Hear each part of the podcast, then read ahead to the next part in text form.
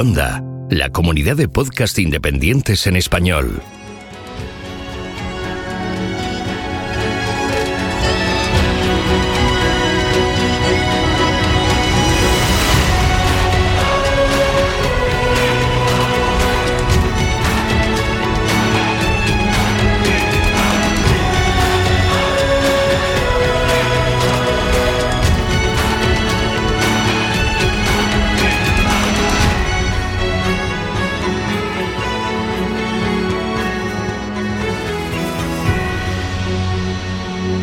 Bienvenido a GeoCastaway. Saludos, genófragos del mundo. Entramos oficialmente en el podcast número 137 de noviembre. Hoy es 29 de noviembre del 2022. Penúltimo programa del año. Y pues aquí estamos, otra vez más. Eh, Oscar, ¿qué tal? ¿Cómo estás? Muy bien, pensando eso, ¿eh? Uf, ya se ha pasado el 2022. Nos queda un programita ya nos, estamos, nos plantamos el 23. Sí, sí. A ver si hacemos algo Sí. de Navidad, especial Navidad o algo. Yo tengo una especial Navidad, ¿te habéis visto? Tengo, tengo la decoración navideña ya puesta en casa. Sí, Así sí. que espero que vosotros para el próximo episodio estéis igual. A ver, sí, vamos a. tenemos un mes, ¿eh? Casi un mes. Vamos a hacer algo. Pues le, nada. pondré, le pondré aquí a mi mandaloriano algo. Venga, ¿qué más? Sara, algo ¿eh? navideño, aunque estés a 20 grados o 25, métele algo navideño que siempre ayuda. tiene que ser raro celebrar la Navidad en Bermudas, ¿eh? Tiene que molar un montón. Es bastante raro. Lo más chistoso de todo es que en la tele es la gente se viste de, de- de- con chaquetas y bufandas y gorros para hacer anuncios navideños. Digo, pero tío, que hace calor, ¿qué haces así? Pero bueno, dejadme terminar de lo presentar. Entonces, Sara, ¿qué tal? ¿Cómo estás? Hola. Un mes más aquí en un programa más. Gracias por estar aquí. También Mario Buenas, ¿qué tal? y Pedro, como siempre. Si le quieres decir a Oscar ya de paso, pues el...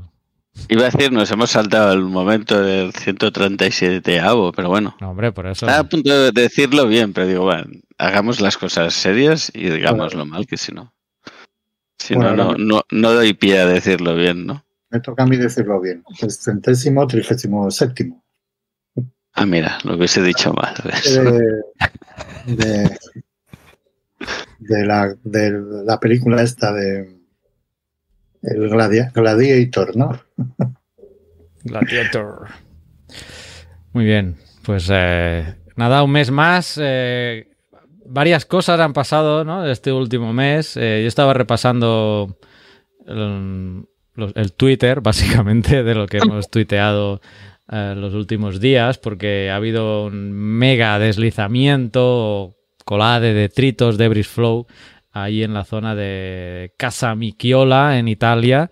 Y, y Bueno, hemos subido un- turístico, ¿no? Una localidad turística. Y bueno, eh, ha habido, un, ha habido un, un vuelo en dron que ha sobrevolado la zona y la verdad es que pues es espectacular. ¿eh? Os recomiendo que, que os paséis por, por el Twitter de, de Geocastaway y, y veáis ese, eh, ese vuelo en dron que han hecho porque la destrucción ha sido impresionante. No sé el lugar exacto donde queda Casa Miquiola. No sé si vosotros eh. Yo lo estoy mirando. Es una Es isla. una isla Sí, en el sur de Italia. esa de Ischia. Ah, pues sí. cerca de Nápoles, por lo que veo, ¿no? En las costas. Sí, la zona de Nápoles. es. sí. Pues impresionante, ¿eh? Bastantes daños y.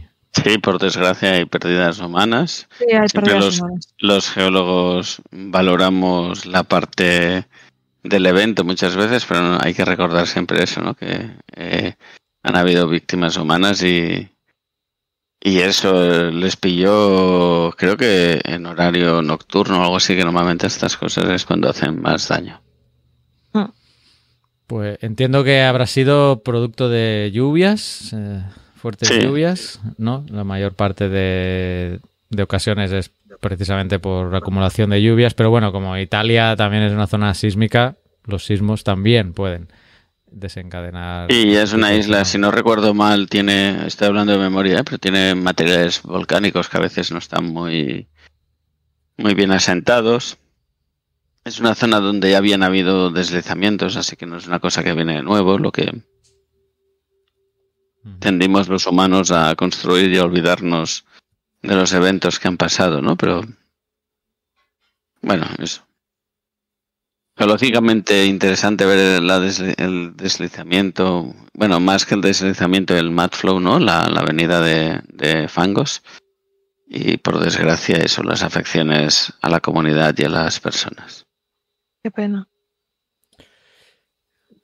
No sabemos hasta, no, no, conozco la, con certeza la ubicación en el sentido de, pues del ordenamiento ¿no? territorial, mm, pero bueno, es una, era una ladera y en estos casos a veces hay que, hay que pues estar monitoreando, ¿no? Seguro que había habido antecedentes y, y al ser... Eh, sí, sí, antecedentes habían, seguro. Entonces... Y luego otro tema, siempre en estos casos bueno, tienes una cuenca hidrográfica, ¿no? Que ya te señala por dónde van a ir los sedimentos. Y luego está la disponibilidad de crear este eh, tipo de eventos, ¿no? Si estás en una cuenca donde hay mucho guijarro y poco barro, no vas a poder eh, hacer un evento de este tipo. Pero si estás en una situación como esta, ¿no? Que eh, tienes materiales volcánicos, a veces cenizas, materiales así fino, eh, la capacidad de generar este evento es, es, es fácilmente probable que se produzca, ¿no? Sí, os estoy compartiendo un poco la imagen de, de deslizamiento. De hecho, se puede ver el vídeo. Podéis ver un poco cómo ha quedado. La verdad es que impresiona, ¿eh? Sí, a mí me llama mucho la atención que la zona, eh, por lo menos gran parte de la ladera está bastante cubierta de árboles. O sea que, sí. que bueno, no es un es una cosa un poco sí, sobre todo en la parte de arriba, claro, que es de donde viene el, el ¿no? O sea que realmente eh, en un momento dado da igual que haya vegetación o no. Sí, eso te iba a decir, No. que a veces eh, esto cuando a mí me ha tocado estudiar a veces eh, mapas de susceptibilidad y se incluyen factores condicionantes del terreno para hacer los análisis. Y, Fijaos, y- son lodos como muy arcilloso, ¿no? Todo lo que... Sí, porque baja, baja una más, se hidrata, ¿no? La arcilla Mm. o el material fino se hidrata, cambia sus propiedades mecánicas, ¿no? Por decir de una manera, y tiene facilidad para deslizarse y baja como una masa inmensa toda ella, que es, bueno, es bastante destructiva cuando avanza. Es horrible. Siguiendo con lo que decía Pedro, que esto de los factores condicionantes del terreno, y o sea, está claro que el, el factor más determinante eh, siempre, siempre es la, la pendiente. ¿eh? Entonces, eh, pues a veces, como dice Pedro, y yo lo he podido comprobar en muchos sitios, ¿eh? que estaba totalmente vegetado, con árboles, con bosque, no con arbustitos, ¿no? con bosques, y se ha acabado deslizando porque, bueno, hay otros factores mm, condicionantes eh, más, bueno, que afectan más a que se desarrolle el deslizamiento. Principalmente la pendiente, eso seguro, pero Más que la vegetación, el tipo de suelo, la geología influye mucho también. Eh, Sí, sí, la disponibilidad del material para, para que avance. Imagínate un suelo totalmente meteorizado, suelto, eso.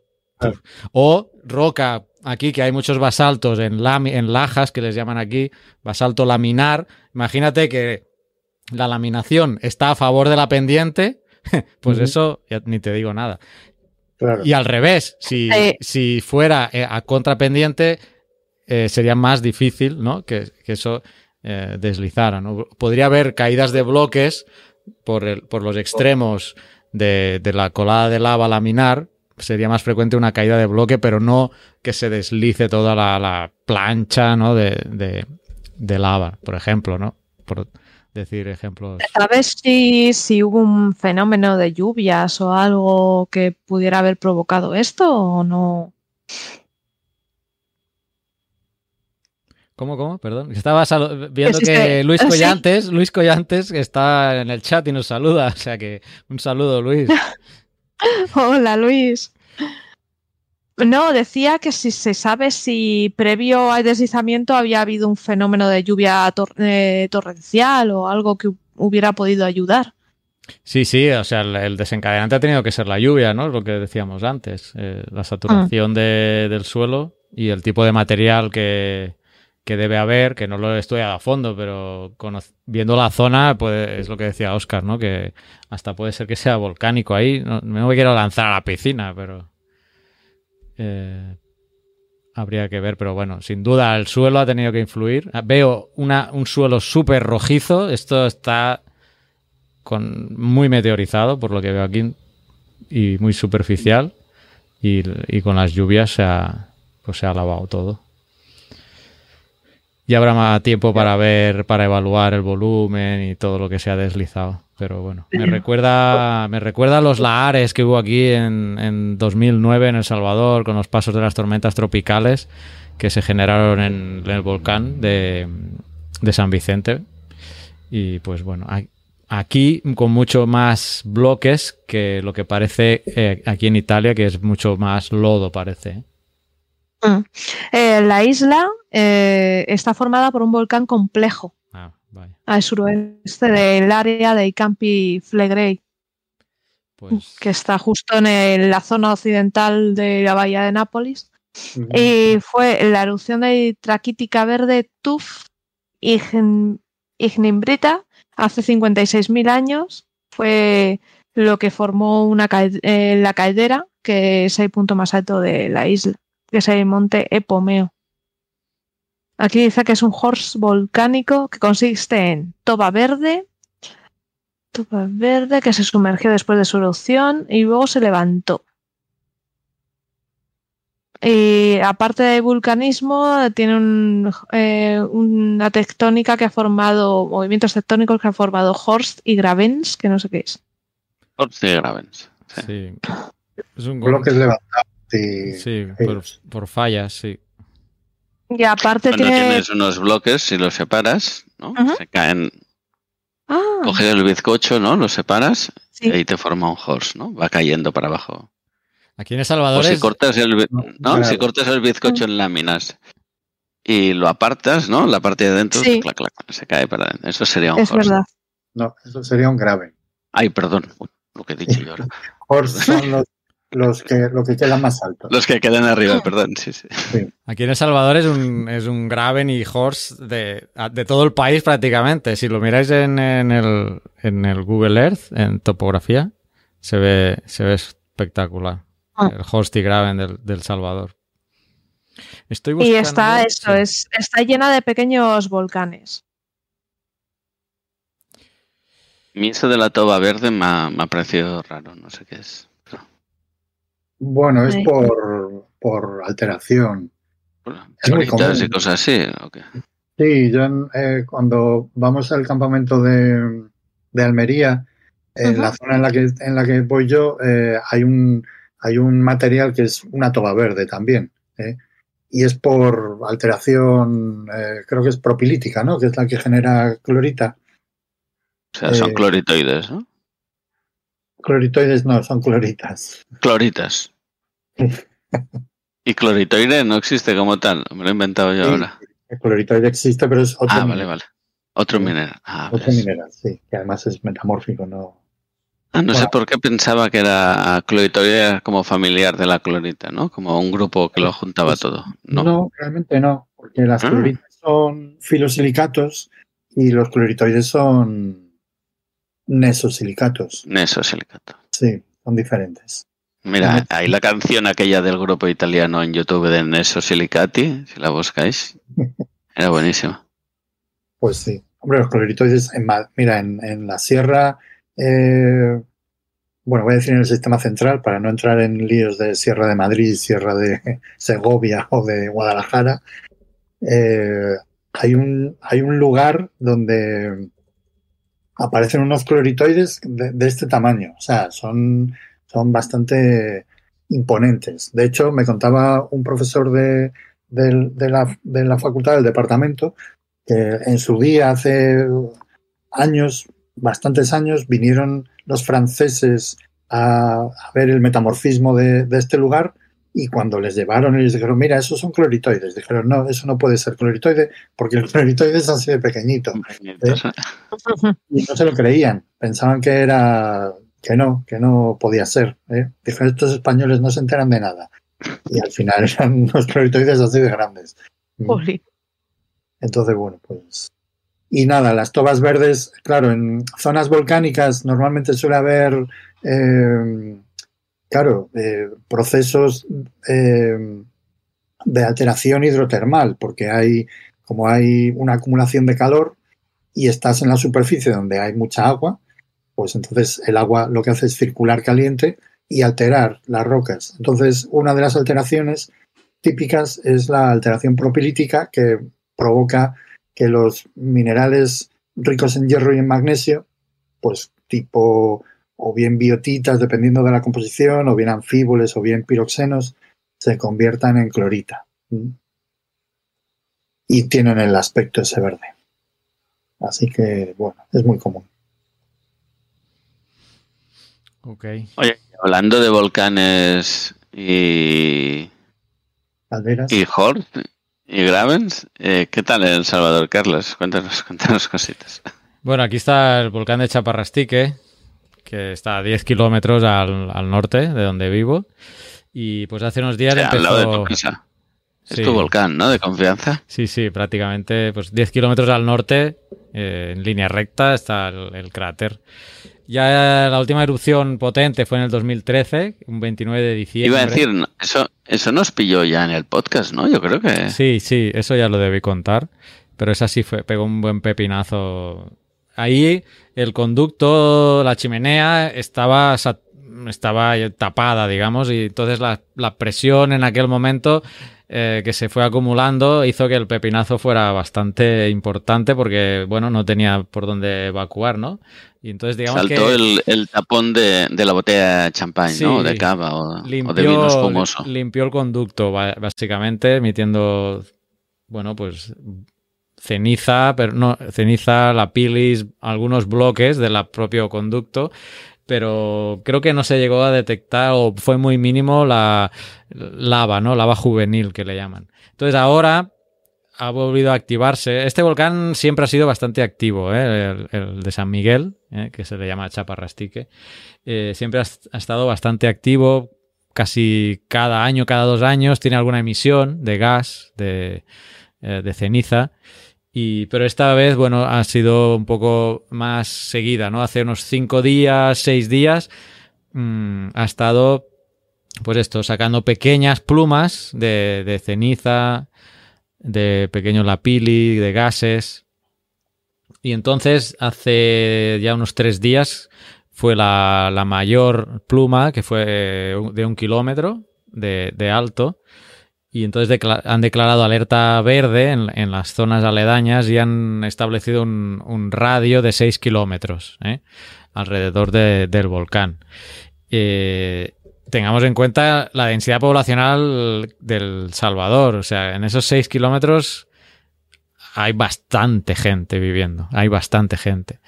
Uh, hay un municipio que se llama San Jorge, que es el municipio más, digamos que es el casco urbano más cercano al cráter, pero después hay comunidades, hay cantones que les llaman aquí, zonas rurales, casas dis dispersas, ¿no? Eh, son agrupaciones no muy densas, pero al fin y al cabo son agrupaciones de casas uh, cercanas a, al volcán y están, yo no sé, en línea recta puede ser que sea un kilómetro, un kilómetro y medio, ¿no? Eh, creo que fue ayer Uh, en esa misma erupción, la más intensa de, un kilómetro, si buscáis por Twitter eh, erupción chaparrastique o algo así, hace unos dos días, eh, pues hay gente que lo pudo filmar y se ve, claro, como está tomada desde la propia base de los que viven ahí, cuando lo vi la primera vez no me lo creía porque estaba vista con una perspectiva que parecía mucho más grande, ¿no? La columna de lo que realmente es. Eh, y esa sacó pequeñas bombas que, que, impactaron en, en, una vaca eh, y la, la mató.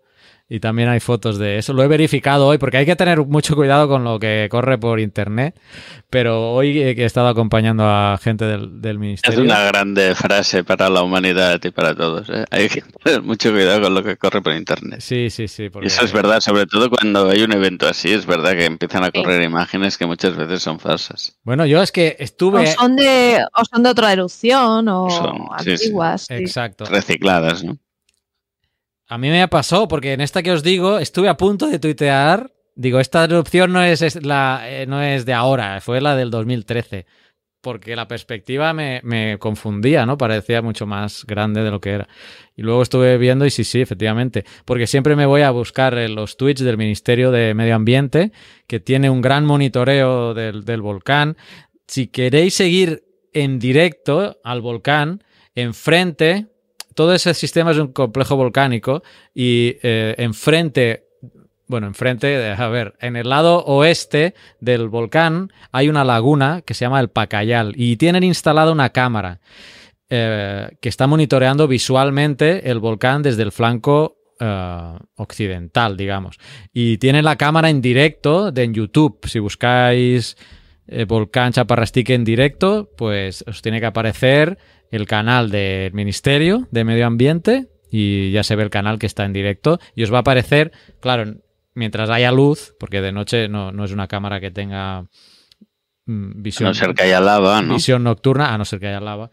Eh, pero bueno, esa cámara ha pillado perfectamente todas las emisiones y todas las pequeñas explosiones de ceniza que, ha habido, ¿no? Esa ceniza, dado que la mayor parte de los vientos en esta zona soplan este-oeste y noreste-suroeste, incluso a veces norte-sur, se, pues eso, se están desplazando en esas direcciones. A mi casa llega ceniza, muy poca, pero ha llegado ceniza y con el tiempo lo ves, ¿no? Ya hace más como una semana que, ha entrado, bueno, que va sacando estos pulsos que pues lo está teniendo no, voy a decir que sean periódicos cada tres horas, pero son varios al día con un intervalo de eso, de tres, cuatro horas, ¿no?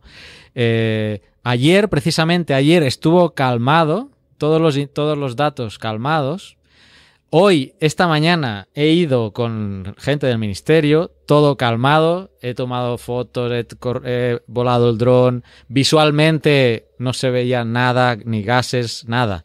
Eh, hasta arriba o qué habéis hecho? No, no, hasta arriba no. Hasta una zona que ah. tienen el monitoreo de gases, eh, que es una finca cafetalera. Entonces tiene, y tiene una estación meteorológica con, y también una de emisión de, de azufre y de CO2, quiero recordar.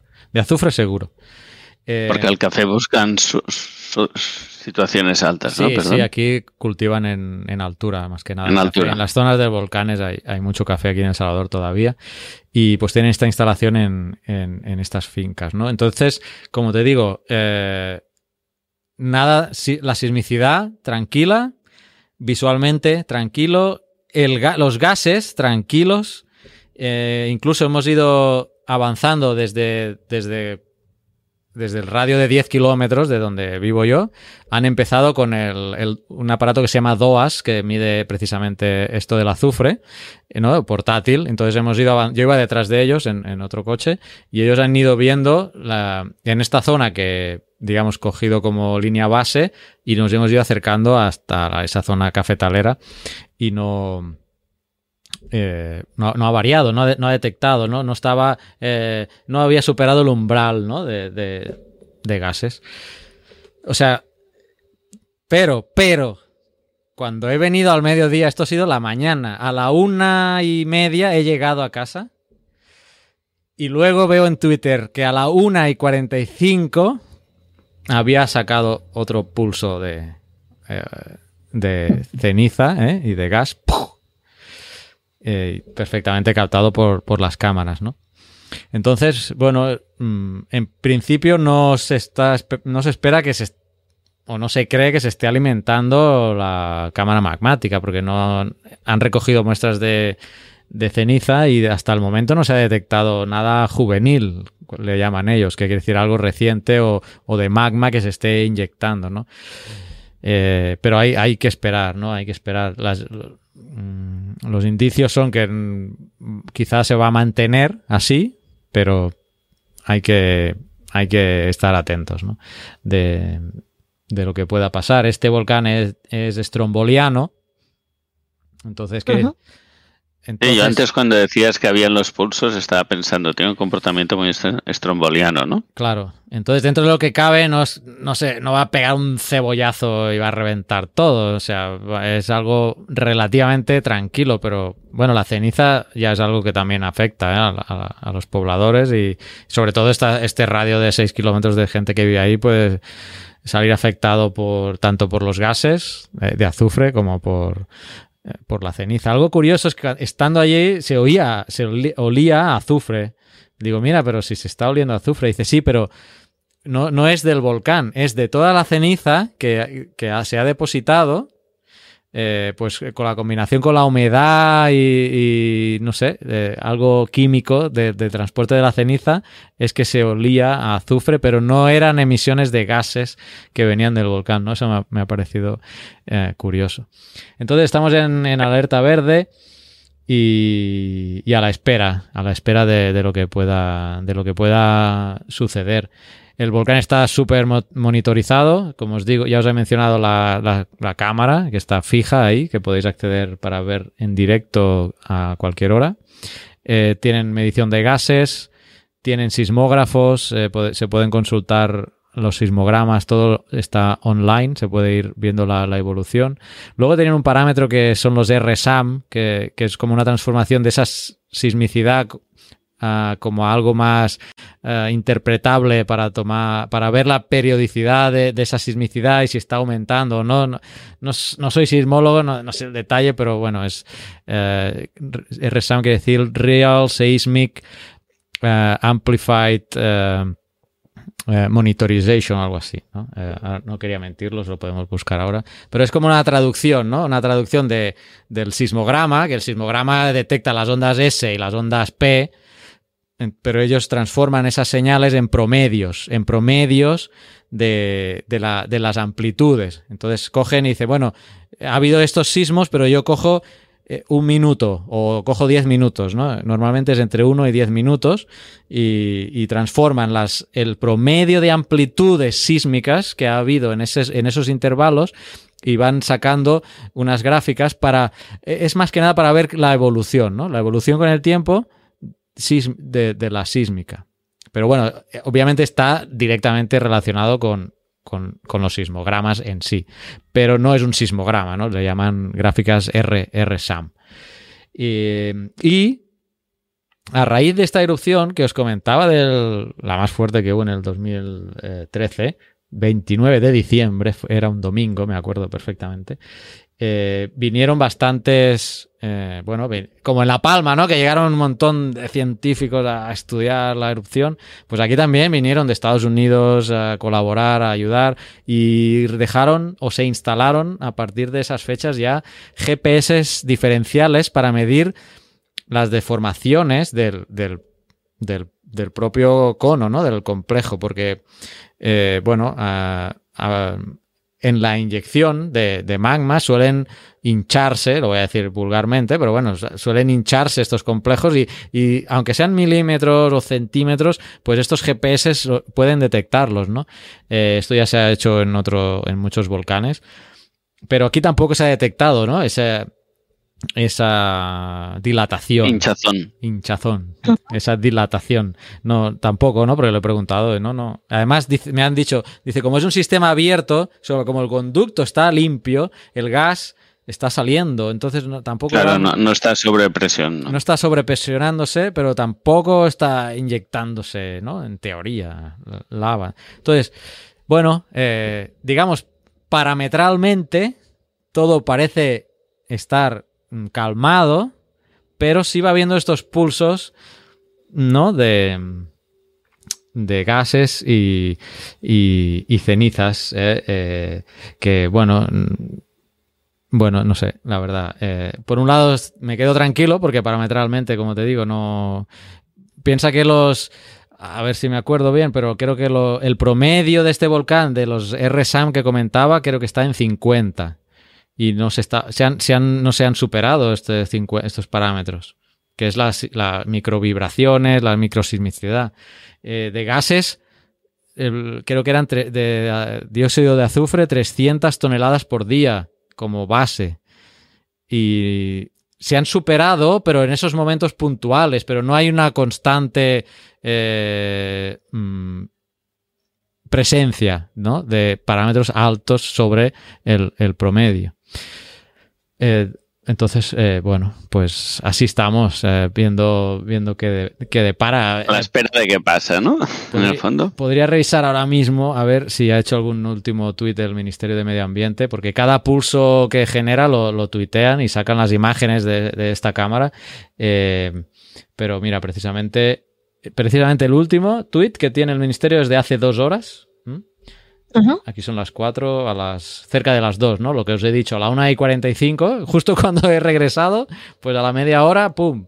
Ah, eh, quizá un día me voy a ir eh, por aquí cerca, a esperarme toda la mañana y cuando haga una eh, pequeña efusión de estas, a ver si lo puedo pillar en dron, ¿no? ¿no? Sí, con el dron yo creo que quedaría espectacular. Eh, Oye, ¿y la población la, en esos radios de un kilómetro o cinco kilómetros que hablabas? ¿Ha habido evacuaciones o de momento solo es informativo? De momento no, no ha habido evacuaciones, pero todo el sistema de protección civil se, se ha activado y en la zona que hemos estado ¿Y la esta gente mañana... está preparada para si hay que evacuar? Eh, ¿sabes? ah, Esa es la gran pregunta, ¿no? bueno, tocas un tema delicado, porque tú que has estado en El Salvador además sabe que, sabes que la gente es suena, muy, muy reticente a salir de su casa. Sí, sí, Eh, por eso te preguntaba. Entonces yo...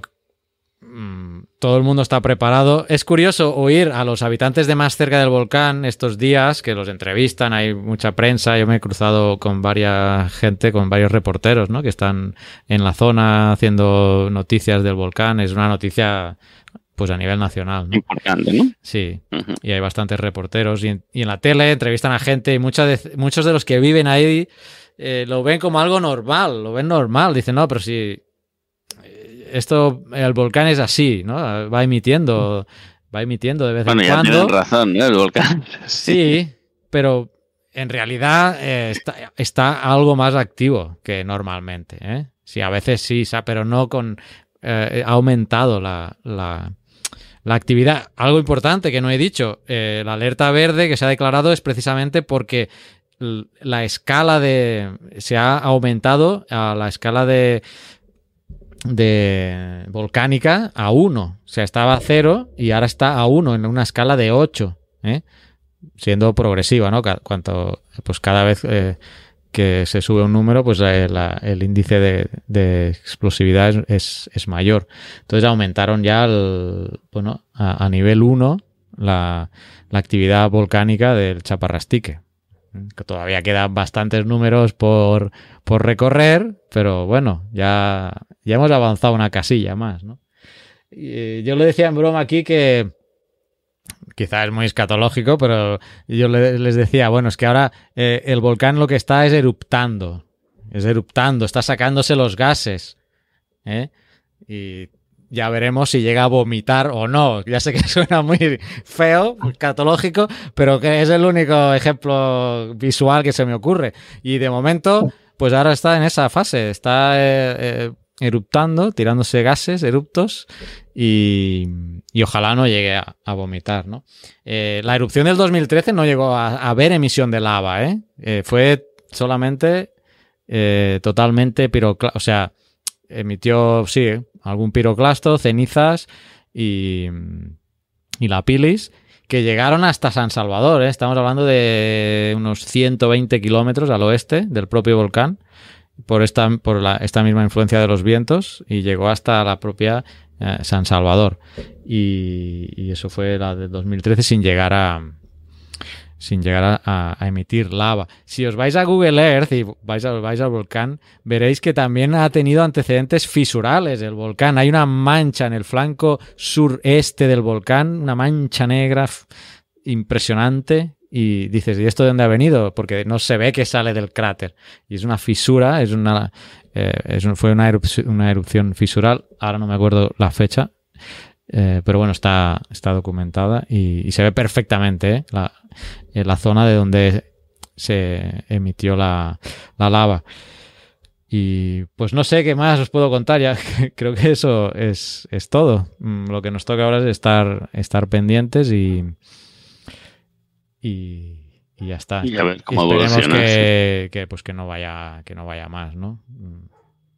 Sí, una de las cosas que decías, que creo que es importante en esta zona, que El Salvador es el país más densamente pro- poblado de, si no recuerdo mal, hablo de memoria, de, de Centroamérica, ¿no, Carlos?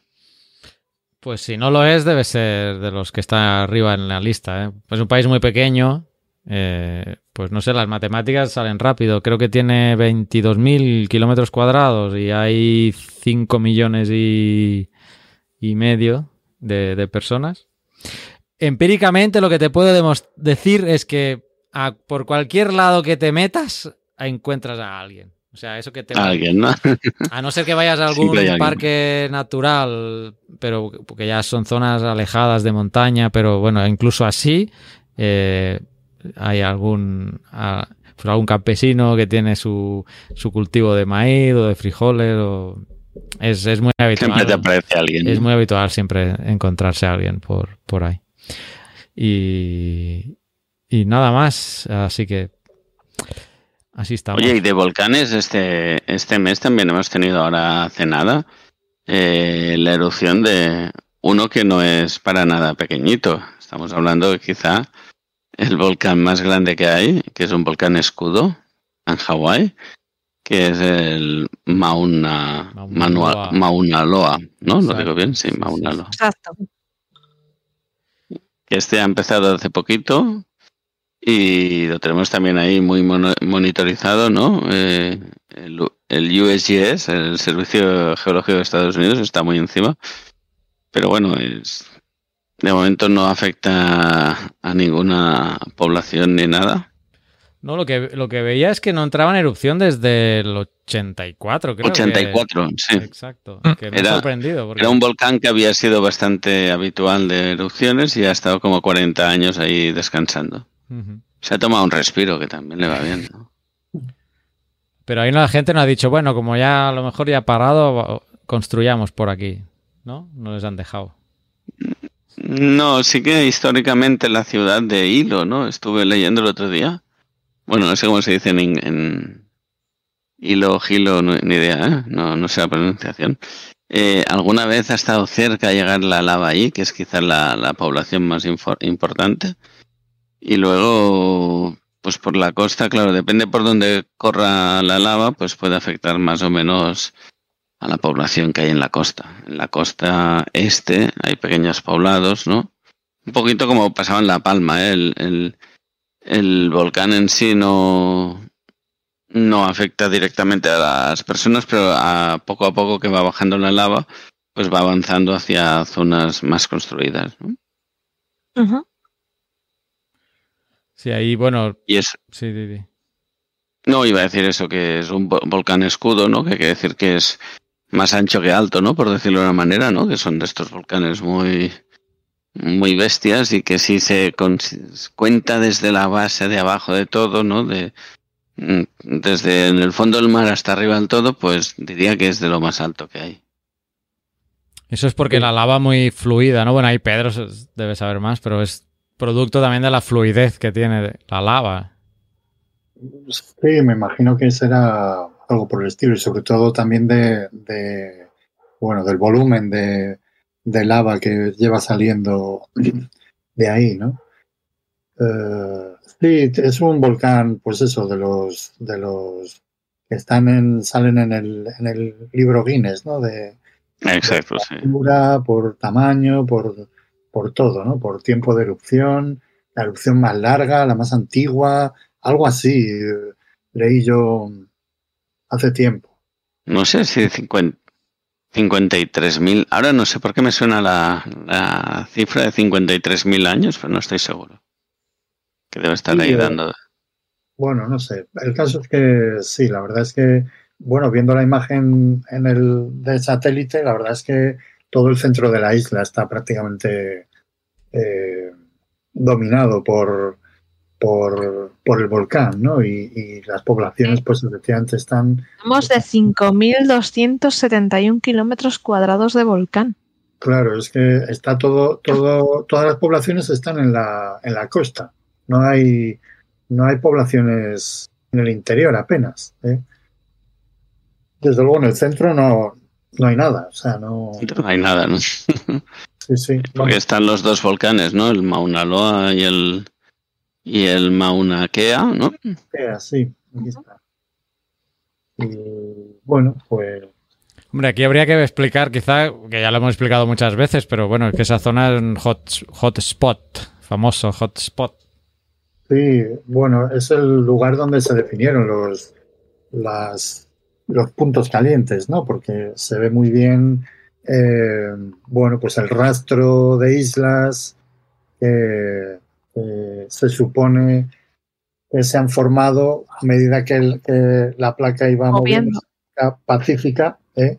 a, a, través de esa, o, o, digamos, atravesando esa, esa pluma, ¿no? De, o ese, digamos, punto caliente, ¿no? Por, por no. Si hay algún antiplumista aquí, pues. punto caliente. Eh, es el típico ejemplo, o sea, es, es eh, lo más, digamos, llamativo, ¿no? De este, de este, de este lugar. De hecho, hay incluso eh, hay incluso una, una un, un, cambio de dirección. Si vais a, a Google Maps o, y ponéis la imagen de satélite, eh, muy bien, sí. veréis que hay efectivamente un, una alineación de, de montañitas submarinas, vamos, que, uh -huh. que, las últimas son las que están eh, eh, subaéreas y luego, pues en un momento dado, no sé decir cómo, la, esta, esta alineación que es más o menos, eh, digamos, nor, eh, nor, noreste. Eh, sí, más bien, bueno, más bien, digamos, este oeste un poco Sí. cambiado. Norte 100, una cosa así, ¿vale? Pues pasa prácticamente a norte-sur, hasta que llega a, al mar de Bering, ¿no? Por decirlo de una manera. Sí, bueno, al lugar, al mar de Bering, sí. Es que estaba yo pensando aquí en... En las Aleutianas. Sí, las Aleutianas y Kamchatka, que son dos... Que bueno, ahí hay un arco, eso es un arco... Eh, esta forma que tiene así, eh, digamos, de semicírculo, ¿no? Pues nosotros lo que llamamos un arco, ¿eh? Y como veis, se ve muy bien en, la imagen que hay donde están las islas, por ejemplo, de Adak, que es muy, muy, muy famosa en términos geológicos, por una roca que se llaman Adaquitas, ¿eh? pues en si veis las islas, están en una especie como de, de, en una zona de la placa que está más elevada y sin embargo la placa pacífica eh, hay una zona mucho más oscura que se supone que es una fosa. ¿eh? Pues eso es la fosa que hay justo en la zona de subducción. Entonces, la placa pacífica que está al sur de este arco volcánico está subduciendo, perdona, por debajo de, del arco volcánico. Y esta, y esta subducción, pues eh, esta placa que subduce, esta placa pacífica que subduce es una placa oceánica que surgió de una dorsal. ¿eh? En la dorsal eh, lo que ocurrió es que al salir al fondo del mar, la lava se hidrató, se llenó de agua, y a medida que, va subduciendo, pues va perdiendo esa agua. Y esa agua lo que hace es que asciende, evidentemente, no le gusta estar en el interior de, de la Tierra, y ascender el agua, una de las cosas que hace es disminuir el punto de fusión de las rocas y provoca la fusión de, de la, de la cuña de manto que hay entre la zona de subducción y, y la placa eh, eh, subducida, ¿no? O que, o que es que está siendo subducida. Y, y entonces pues se forma, hay magmatismo. ¿eh? Si es subducción de una placa oceánica bajo otra oceánica, lo que se forma es un arco de islas volcánicas. Si es subducción de una placa oceánica bajo un continente, pues se forma un arco mm, volcánico continental. Como por ejemplo, pues Japón o, lo mismo que acabamos de, hab- de hablar ahora de, los campos flegreos, pues ahí en Nápoles, pues eso, ese vulcanismo que hay en el Mediterráneo es eh, no solamente ahí, sino en la parte de Grecia y todo eso, pues es provocado por la subducción de la placa africana bajo la europea. Entonces, bueno, pues, pues eso, es. Y nada, muy, la verdad es que Hawái, pues, eh, está bastante bien. Es un ejemplo clásico de, de, vamos, el ejemplo más llamativo de una, de un punto caliente. Y hay que aclarar que que esté en actividad el volcán de Chaparrastique y haya entrado en erupción el Mauna Loa no tiene nada que ver, ¿vale? Porque Eh, no, hay, hay mucha gente que empieza a conectar. No lo digo por el de Chaparrastique, pero si mañana entra en erupción en México el Popocatépetl, pues van a decir, coño, pero si acaba de entrar el Mauna Loa también, no estarán conectados. No, cada volcán. Sí, además es que son ambientes geológicos, en este caso, totalmente diferentes. O sea, Exacto. que Hawái es un volcán intraplaca, o sea, mm, ahí no hay ni subducción ni nada, está en mitad de la placa pacífica y el Chaparrastique sí, hay una zona de subducción. Entonces, bueno, pues eh, el tipo de, de material, el tipo de erupción, eh, que no, no, aunque parezca que están cerca, no lo están, o sea, ¿eh? Y ya está, no hay más que decir, vamos. Imaginaros además, en El Salvador el Chaparrastique no es el único volcán, hay una cadena volcánica producto de toda esta subducción. Si, si, dije- si dijéramos que está conectado a Hawái con el Chaparrastique, ¿qué diríamos del volcán que tiene al lado? O sea, de- debería estar entrando en erupción también, ¿no? Y no pasa. O sea, cada volcán tiene su sistema de alimentación y el volcán, el de San Salvador, el de San Vicente, eh, que está relativamente cerca. Si San Salvador está a 120 kilómetros, San Vicente está a mitad de camino. Ponerle que está a 50 y pico kilómetros y no está, no está mostrando ninguna evidencia de nada. Entonces, eh, bueno, para- supongo que ya muchos lo sabíais, pero a veces siempre salen eh, dudas o cuestiones de estas de empezar a relacionar. Digamos que no estáis conectados con Hawái, ¿no? A día de hoy. no, no. De momento, que yo sepa, no. Vale, pues bueno, hablando de. Sería una buena estrategia turística, ¿eh? Sería La guay. conexión Hawái. Sería Pero- guay, ¿no? Y que como tendrías que esperar que hubiera un tubo de lava que solidificado y te tiras por ahí para llegar a Hawái o cómo funciona, algo ¿Cómo así, funciona ¿no? eso. Viaje al centro de la Aprovechar un Tierra. tubo para meterle un hiperloop, ¿no? Es como Julio Verne, el viaje al centro de la Tierra. Elon. Elon, uy, Elon, uy, Elon. Uy, uy, uy, uy, uy. Aprovechemos Twitter el tiempo de vida que le quede. Oye, es verdad, desde el último episodio ha pasado todo esto de Twitter, ¿no? Sí, Sí. sí. Bueno, Ha habido la gran, mi- informo- la gran mi- migración hacia Bueno, Mastodon. Vaya, aquí somos cinco. ¿Quién se ha migrado a Mastodon? Todos estamos en Twitter todavía. ¿Tú no usas Twitter? Yo, sí. no, yo me he quedado en Mastodon, eh, digo, en Twitter, yo no me he ido, yo no me voy a Ah, yo migrar me- a Mastodon por ahora. No Yo Oscar. me he migrado bastante a, a Mastodon, sí. En Yo no. Twitter paso para saludar y poca cosa más. Yo estaba en Mastodon en 2018, no recuerdo por qué motivo, pero estaba, el, el usuario estaba hecho. Yo tengo una cuenta, pero no, bueno, he revisado a ver si me dejaban entrar, pero la tengo aparcada de momento. Es que yo me informo mucho a través de Twitter. Para mí es una fuente, entre toda la No, es que- morralla que hay, pero si sabes filtrar y, y buscar y seguir a gente adecuada y hashtags adecuados, eh, es una información...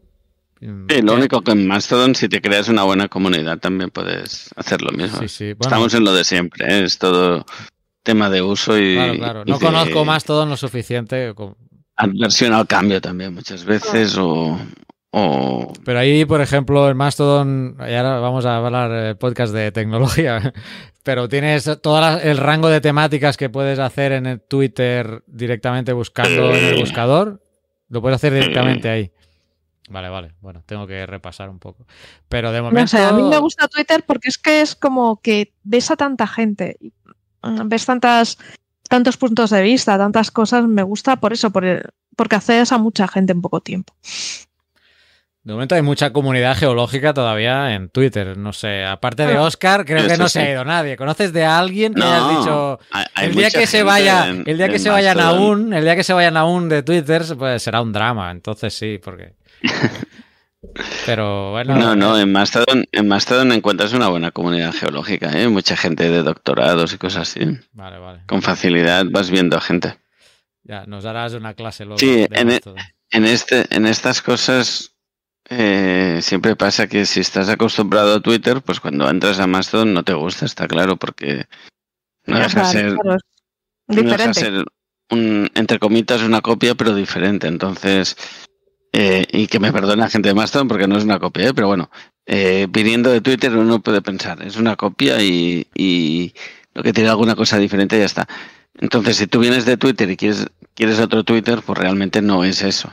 Entonces, puede generar adversión o puede generar malestar, quizás sí.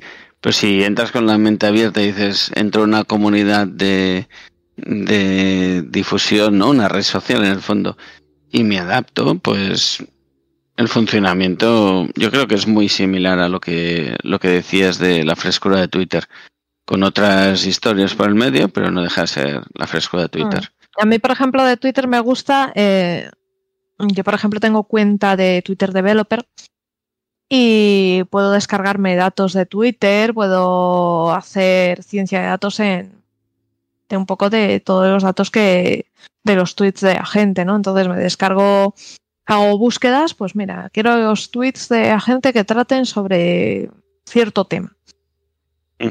Puedo elaborar eh, gráficas, puedo elaborar grafos sobre Sí, todo. no me he metido en eso de y no sé si Mastodon, Mastodon pero me- como me permitirá. entiendo que deberías poder, sí, pero no sé.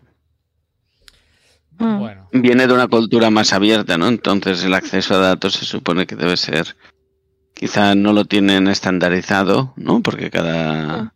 servidor puede ir a la suya un poquito, pero mm, yo creo que teniendo en cuenta la filosofía si- del programario libre, si ¿no? Por decirlo de una manera, abierto, deberías y si las conversaciones se publican en abierto, también simplemente con un web scrapping se puede, Mm. se puede coger el dato. Sí, no sé, lo desconozco, ¿eh? no, no he metido tanto a fondo, pero yo sobre todo el gran consejo para estas cosas, sea el cambio de que sea, ya sea de Windows a Linux, de Linux a Apple o cuando cambies de sistema operativo tienes que estar dispuesto a aceptar nuevas cosas, ¿no? Sí. Pues cuando cambias de red social eh, no puedes esperar que sea igual que la otra, porque si vas con la idea de esperar que sea igual que la otra te decepcionarás y no será. A mí me gusta más la, la frase de aquella del comercial, aquel de busca, compara y si encuentras algo mejor, pues que pues cámbiate. Y al final es lo que se mueve la gente también, ¿eh? porque si el uso difi- es más dificultoso le va a costar más a la gente. Si queréis, para terminar este, esta sección de tecnología, solo os voy a decir que Jack Dorsey, que fue el que creó Twitter, que, que yo no sé si está igual o más zumbao que Elon Musk, eh, Ah. va- está, está eh, en fase beta de, de otra red social, porque claro, como desde que dejó Twitter ya dice que no es lo que era, bla, bla, bla, y dice me voy a hacer otra cosa, otra red social que no sabemos cómo va a ser, que se llama Blue Sky y que está en beta y que os podéis registrar. Yo aquí diciendo publicidad de este tío, pero la verdad es que no sabemos, no sé lo, Está en, no sé beta, lo que va en a ser. Betamax. Está en Betamax, sí. Que se veía Nosotros mejor. somos más de VHS. Se veía mejor que el VHS, pero acabó triunfando el VHS. Mira. Sí, el, el problema de redes sociales es que tengas volumen de gente. No, yo creo que hacer una red social a nivel incluso de programación no es la cosa más difícil. Y Sara me, me corregirá, pero no, no es una historia súper chunga. Lo que, lo que necesitas es que la gente sea atractivo y tener mucha comunidad, mucha gente para que haya interacciones y te interese, ¿no? Y de ahí saques A ver, datos. Parece, parece fácil, o sea, parece una aplicación muy tonta y tal, pero a nivel eh, tripas es compleja, porque pensad que te- eh, lo primero que hay que hacer es diseñar una base de datos que sea capaz de aguantar todo el volumen que aguanta Twitter. O sea, Sí, estamos pero eso es el hablando tema de... de esca- escalabilidad. ¿eh? Yo me refería a que el concepto es un No, programa que te, o que sea- te permita comunicar. Luego tienes que estar predispuesto a crecer. ¿Vosotros porque- sabéis por qué, por qué Twitter no permite eh, modificar los tweets? Porque el tipo de base de datos SQL en la que se basa eh, es muy engorroso hacer modificaciones o borrar. Entonces, el borrado más o menos lo manejan, pero una modificación sería complicadete. Aparte de que si tienes mucha replicación, tienes que tener todas las réplicas eh, alineadas, es, es complicado. Le añades mucha complejidad que no eh, gestionar pues es engorroso. Entonces, eh, son cositas que que Mastodon sí que puede hacer, ¿eh? que lo sepáis. sí, pero es que es, es eso, son cosas Es un que... tema de En volumen Twitter, pa- pagando los 8 euros o dólares, también vas a poder editar. ¿eh? Geocastaway va a pagar esos 8 dólares por- para poder editar. ¿Sí? ¿Sí, no? ¿No? No te veo muy convencido ¿Ah? yo, ¿eh? Yo no, no estoy No, muy en te la labor de ya te he pagarle. visto, ya te he visto, ya te he visto. No, yo creo que las redes sociales, así, cuando toque pagar, mm, Ya no poco es tan futuro. red social, sí. poco futuro le veo, porque la gente eh, buscará Básicamente porque el usuario de la que red social mucho. no es el cliente.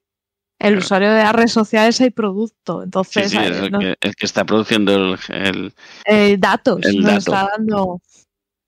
Entonces, si encima que das los datos, encima tienes que pagar, pues se te va a ir la gente. Es que yo no lo veo. Me puedo equivocar mucho porque me equivoco bastante en general, ¿eh? pero como, como red social así, pagando que triunfe, no, No. lo veo. No, no, yo tampoco. Y, Y, y lo que y decías, metiéndose el que- con Apple, el que se ha menos. ido, el, el que se ha ido se monta su red social, eso es muy típico y tampoco funciona a la larga. No, Normalmente no. No, no. Pero la clave es meterse con Apple, que decirle que no le vas a pagar la comisión que tienes que pagarle. Sí. Ah, No, yo creo que Elon está haciendo. con la iglesia, con la iglesia han topado aquí, creo. Bueno, a ver cómo acaba. Si queréis, dejemos la cápsula tecnológica. Eh, la podemos seguir el mes que viene porque Elon nos va a dar que hablar seguro mes a mes. Nos va, a, nos va a dejar perlitas por ahí. Eh, sí. si queréis, todo depende de, de lo, lo que se meta ese día y seguro que nos da alguna nueva anécdota.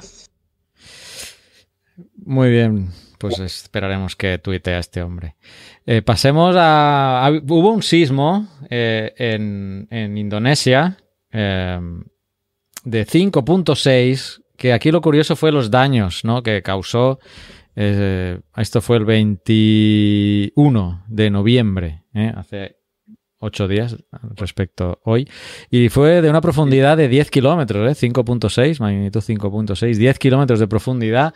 Pero es que, claro, eh, no he dicho dónde, ¿no? Bueno, sí, en Indonesia, en, al, al sureste de Bogor. Y el último dato que tengo aquí es que ah, fallecieron o han fallecido 310 eh, personas. Y viendo las fotos mm, comentábamos un poco de, bueno, por dos factores. Uno, la poca profundidad del sismo y la otra, con mucha probabilidad, las infraestructuras poco adecuadas a, bueno, pues a, a a resistir un, un sismo de estas características. No sé si ha sal- Yo aquí la verdad no, no me... Lo que decíamos antes, ¿eh? yo me he enterado de la noticia por seguir en Twitter, pero no sé si es una noticia que, que ha salido allí en los medios de comunicación generalistas. Pero 310 muertos por un sismo de 5 Es una tragedia. eh, da, da que pensar. Sí, siempre depende de muchos factores. ¿eh? Solo fijarse solo la magnitud a veces eh, puede llevar a errores porque puedes tener sismos de, de poca magnitud aparentemente que tenga mucha repercusión. Así que Bueno, aquí la profundidad es muy clave, ¿no? Es- son esos 10 Sí, la kilómetros que profundidad, es a muy veces- poco. los materiales si son más fácil de amplificar la onda o no, ¿no? Lo que decía es el tipo de construcción, todo, todo afecta. Aquí el contexto, Pedro, en, en todos estos contextos que has comentado antes, aquí sería eh, pues esto que comentabas de un arco de islas, ¿no? Toda esa Indonesia. Sí, claro, aquí también hay, esto también es eh, un arco de islas. Eh, a ver, estoy aquí con el. Pues es la. la bueno, es, es, complicado porque aquí hay varias placas, pero vamos, las principales son la Pacífica y la, y la del Índico, ¿no? Eh, pero luego está la. Es que hay una zona donde coincide también la placa de Filipinas y luego está también la euroasiática. Es una zona complicadilla esta, ¿eh? Son puntos eh, triples de estos. Sí, complicados, ¿no? Porque, bueno, hay, hay placas pequeñas, en fin, que están ahí interactuando. Y, pero vamos, eh, yo estoy intentando encontrar el en la web del del USGS. Ah, amigo, ¿verdad que lo estás buscando y no te aparece? Es que me sale, vamos. No, me aparece a mí, ¿eh? No me aparece. Yo me he ido a la aplicación que tengo yo de, eh, de, sismos. De, pero... ¿Pero que estáis buscando? ¿Los últimos terremotos? No, los últimos. Es que me salen los últimos, pero quiero. A mí no me aparece, ¿eh? La web del USGS, este. Eh, ah, ah, el sismo. Pensaba que decías que no aparece la, la web del USGS. y digo, hombre. El epicentro. Yo lo, estoy, yo lo, estoy, buscando en la aplicación de aquí de, del centro de aquí del Mediterráneo, que pues 5.6, todos los datos que, que, os he explicado, pero sí es cierto que yo también estaba en la pantalla buscándolo aquí en, el, en la propia página de, Earthquakes del USGS y hay muchos aquí puntitos, pero después de verificar el, lugar exacto y no, no me aparece. No sé si es que tengo algún filtro que por, por, que por fecha o por ¿eh? magnitud no me lo está dando, pero en teoría no, porque me da... Que puedes ir a la ruedecita cuando estás en el mapa de aquí. Sí, pero a mí arriba a la derecha. Ya tengo el filtro de magnitud 2.5 para arriba. Ah, amigo, que tengo aquí el de... Pero One Day, ¿no? el de One Day, claro. One Day vas a, a 30 días. Ya lo tengo. Gracias, Oscar. Gracias, Oscar. no, te acuerdas que hacíamos la sección de terremotos y explicábamos estas cosas? Hace tiempo, hace, tiempo. Hace tantos años. Ahora me he acordado, yo digo la ruedecita que lo explicábamos. La verdad es que no uso yo la página. Yo uso la, el CSEM, esta. A ver si en los que estáis en YouTube, no sé si se llegará a ver, pero esta aplicación es la que uso yo. CSEM. Pero esta es la de Europa, ¿no? sí, es la zona eh, del Mediterráneo, sí. Pues eso. claro, tiene... cada, cada zona, ¿no? Tiene su... Yo así para, para terremotos a nivel mundial siempre me paro en USGS. Y cuando es la zona del Mediterráneo y Oriente Medio y tal, sí que me voy a hacer. Pero el USGS tiene propia aplicación de, de para en las Apple Store? no, yo, yo, a la web, ¿verdad? yo entro a la web. Sí, cuando hay un terremoto voy a la web. Vale, vale. Sí, yo, bueno, yo me descargué esta de, de Alcesem, como te digo. Y a ver, eventos naturales, no sé si queríais comentar algo más de este sismo de que hubo en Indonesia, pero bueno, la, Era el de 5.6, ¿eh? Sí, 5.6. Eh, ya van, como digo, más de 300 muertos y mucho tiene que ver la profundidad, pero también pues está todas las construcciones que no son eh, sismo, sismo resistentes, que aquí a veces ¿no? Eh, decíamos, me acuerdo cuando aquí decíamos antisísmicas y alguien nos corregía, no, es que un edificio no es antisismos, es sismo resistente. Eh, bueno, un poco jugando con, con el vocabulario y claro, estrictamente es cierto, ¿no? No puedes. Antisísmica podría implicar que hace que no se produzca un sismo. Bueno, detalles de. Ya que te has puesto quisquilloso antes con la RAE, me he acordado, me he acordado, me he acordado de eso. Ya está bien. Antisísmica podía ser los esas que tienen los edificios, los péndulos. Sí, el péndulo de dentro, ¿no? Esos. Esa podría contar como antisísmica, porque realmente es. Anti-onda sísmica, ¿no? bueno, sí, antisísmica. Son guays, ¿eh? Cuando ves esas imágenes, y sobre todo cuando los ves trabajando, a mí siempre me flipan mucho. Y no te pilla dentro, sí. Sí, bueno, claro. Bueno, si te pilla dentro de uno de esos. Hombre, sí, mejor. el péndulo, ¿no? No, no, mejor en ese que, no se mueve demasiado, esa es la gracia. Pero, no sé, es, es, a mí siempre me han parecido brutales cuando lo veo. Cuando estuve en Japón, debió pillarme algún terremoto pequeño que yo que no lo percibía normalmente, pero luego comentándolo con los otros compañeros con los que fui y tal, nos dimos cuenta que el, que el día anterior, al ir andando por el hotel, era como, como, como estar en un barco, que se te queda corto el paso y no notabas nada, pero sí notabas que torpe estoy o era como una sensación rara. Y luego ya hilando un poco dije, sería algún terremoto para, para ir no, andando no, así. no eran las cervezas del día anterior, ¿no? no. Mario, ¿qué habías bebido ese día? No, pues beben una cosa muy, muy asquerosa en algunos sitios que es cerveza roja o algo así le llaman y es casi una pinta de zumo de tomate con cerveza. Eso en Japón. No, lo recomiendo. Ay, Con eso ves cosas raras seguro. Pero- No sé, yo me lo dejé, vamos, directamente. Mira, yo cuando estuve en Japón, en Japón eso no lo, no lo probé, ¿eh? O sea que... No te perdiste nada. Pero lo típico ahí es el sake, ¿no? O algo así. ¿El sake? Sa- Es que sake es el. Bueno, el vino de arroz. Es que sake, por lo visto, significa bebida alcohólica. Alcohol. Genérico. Es como ah, es decir. genérico. Ah, vale, vale. Es que yo no estaba en Luego ya tienen el, vino de arroz o Como el whisky. cuando decimos un chupito en general, ¿no? Sí. Vale, vale. O sea, es un, Pero es un además se genérico. toma caliente el, el- el licor. el- Eso. El licor se lo toman caliente y el pescado no lo hacen. No digo nada. Pero cocinan el pez globo ese que mata, que puede matarte o no. O algo así. ¿no? Tú Sí, eso- buscar el titular, ¿eh? Ahí, ahí has ido a buscar el titular. Lo digo, lo digo por un capítulo de Los Simpsons, ¿eh? Por eso me acuerdo. no por- es, es que ya a esta edad, ya mis referencias son Los Simpsons. Sí me gusta, sí me gusta. Oye, estaba repasando lo que habíamos marcado para este mes y eh, Mario, hay una noticia de fósiles y no has dicho nada más de, de dinos, de lo que te gusta a ti, ¿eh? Eh, sí, que quería comentarla luego, la de.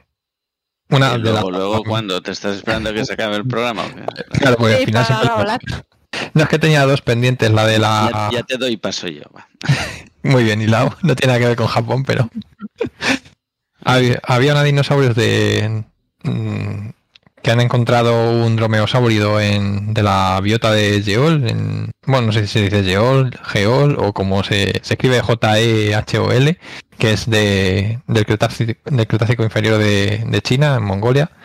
Y lo que han encontrado ha sido un, un dromeosaurio con, con contenido en el intestino, que en este caso se trata de una, de una pobre rana antes de morir el bicho se la comió y el, como los, todos los fósiles de esa zona son espectaculares, pues se conserva, es de los pocos dinosaurios de este tipo en el que se ha encontrado material fosilizado de, de las entrañas, como se, puede la decir, panza, así que ¿no? Sí. es un los pequeños estos animalitos tipo parecido a Deinonychus, algo así, pero un poco más, mucho, bueno, bastante más pequeño. Que es un de... Dices palabras que a mí me suenan a chino, ¿eh? Como, bueno, Japonés, sí, japonés. Ah, ahí está la vinculación, ahí está hilado ahora, ¿ves? Te suena japonés. similar a los velociraptores, pero mucho más pequeño y más. Ah, vale. Bueno, y eso comían tampoco es muy- ranas. Sí, Come Ranas. ranas. Mira, hay otra canción. Chipirops, ¿no? Come ranas. ¿Ves? también de la misma época. Hoy estamos haciendo un programa muy ochentero. ¿eh? Sí. ¿Sabes qué me acuerdo ahora? Que no tiene nada que ver, ahora que has dicho rana. Venga, sú- súmale, súmale cosas raras. Es va. que, tío, ¿veis? Me provocáis. Ahí, a- están sacando inteligencias Un momento, artificiales. te, te estás provocando tú solo. No, ¿eh? me has Cuidado. provocado diciéndome rana, me has provocado. Ahora voy a contar por qué. Porque están saliendo inteligencias artificiales que escribes un texto y te genera una imagen. Esto Sara, a Sara tiene que saberlo y hay una muy famosa que ahora... ahora mm, Dali. Dali, sí, no, pero... pero Dale, dale. te- ¿no? Dali, Dali. Sí. Era muy malo. No, no, te- pero te voy a decir la otra que he usado yo. Eh, ya te Tú has usado la barata. No, no. Dale es la buena. la tuya era de AliExpress, ¿no? No, no, no. Ha hacendado. Stable Diffusion. ¿Al- ¿Te suena? Ah, esa es buena. Vale, pues, eh, pues he entrado y ¿qué se me ha ocurrido poner? He puesto... Lo he puesto, en, lo he puesto en inglés porque No. estas no sé si van en español todavía. He puesto Geologist Eating Frog in Grand Canyon.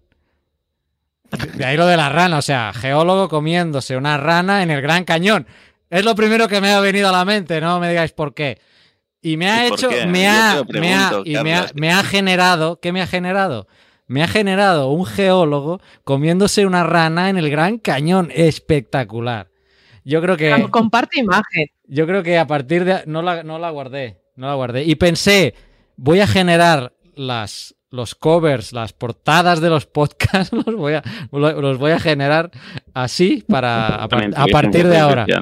Así que si os, se os ocurre alguna frase estrambótica que parezca algo geológico en ella, pues será la portada de este mes. Y perdón, Oye, perdón, y- pero me has provocado tú al decir rana. ¿Y qué tiene que ver? Yo me perdí eso, ¿eh? Seguro que lo has puesto en algún vídeo y no me he enterado. Pero ¿por qué geólogo rana?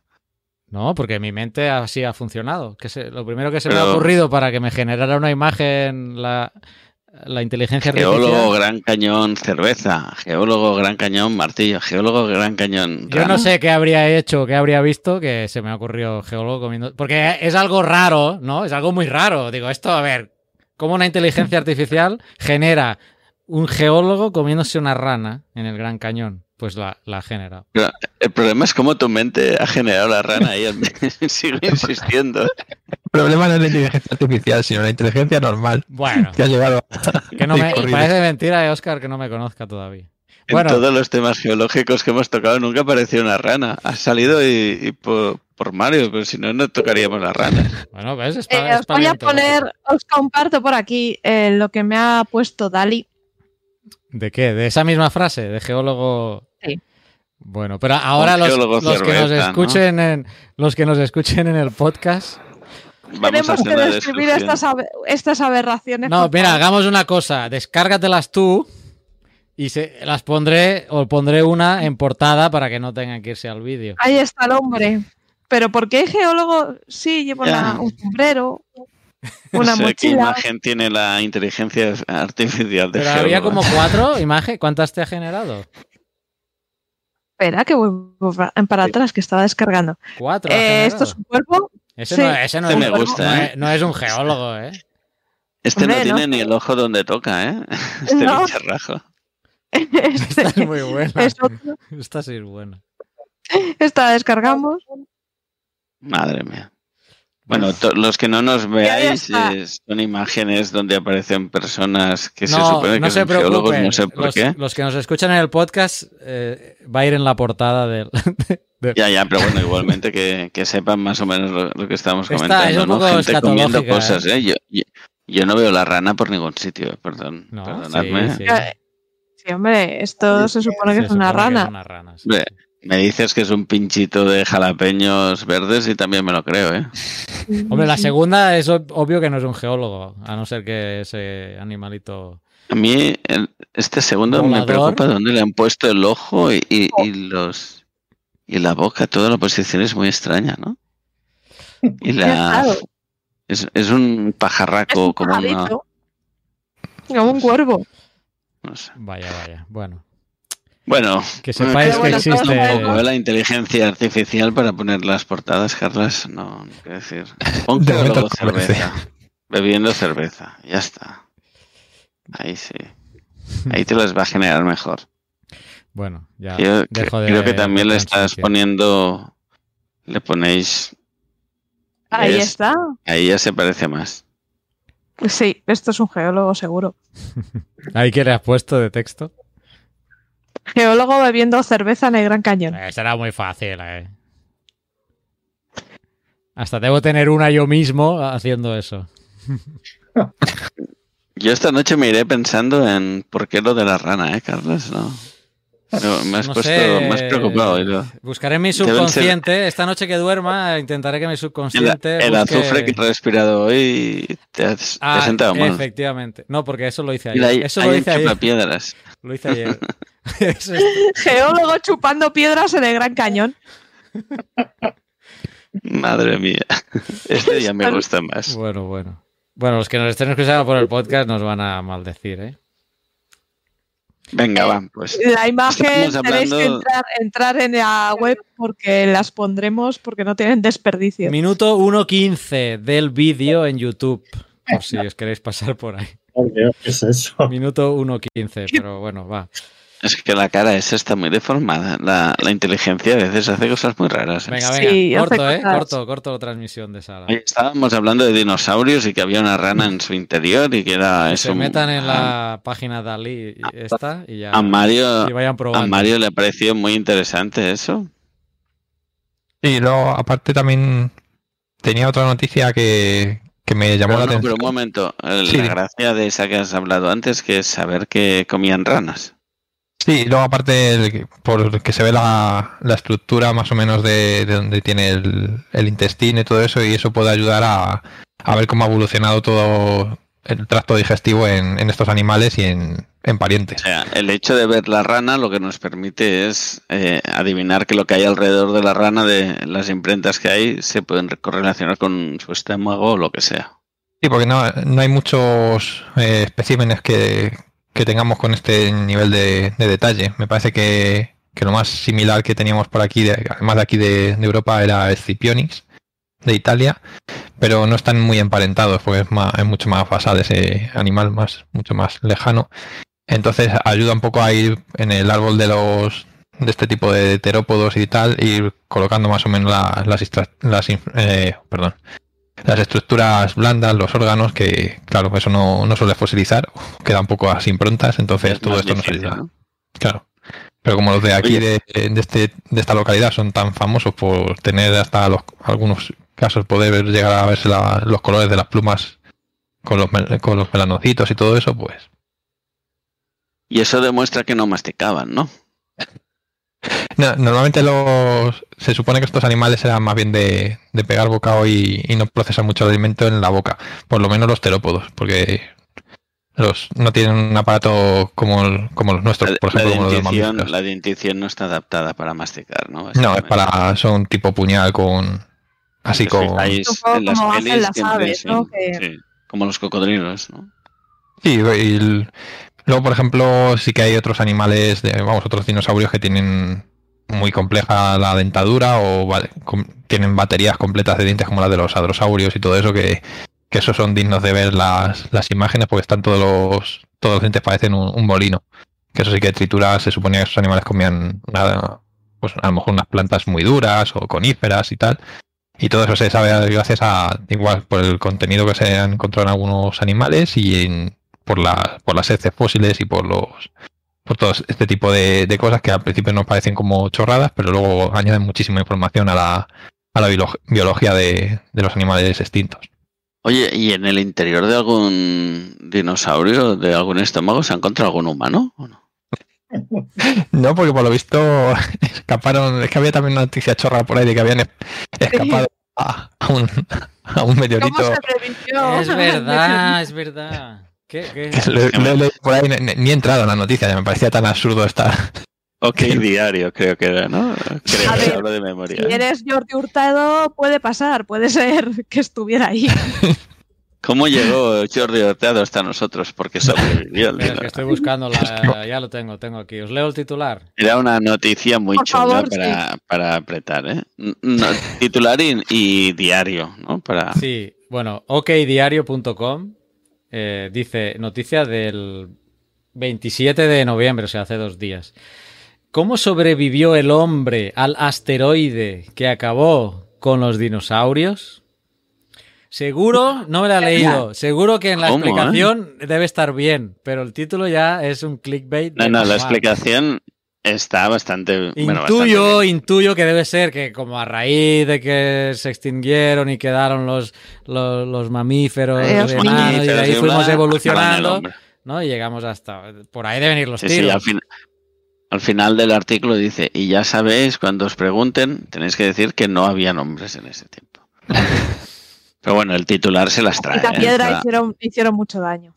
sí, Lo que, sí, lo que sí es importante recordar de- del meteorito este es que, que sí que dejó el mundo, eh, hizo un borrón y cuenta nueva, como que digamos que, que luego lo aprovecharon los seres humanos al final de, de todo, pero que estuvimos también a punto de del linaje de los mamíferos desaparecer de... bueno, en varias ocasiones hasta a punto de, de desaparecer, pero en esa también se llevó un buen golpe. O sea que, y bueno, casi todos los grupos animales se llevaron un, un golpe y que muchas veces se busca y por qué este animal o este otro consiguió sobrevivir y empiezan a los más adaptados, los no sé qué.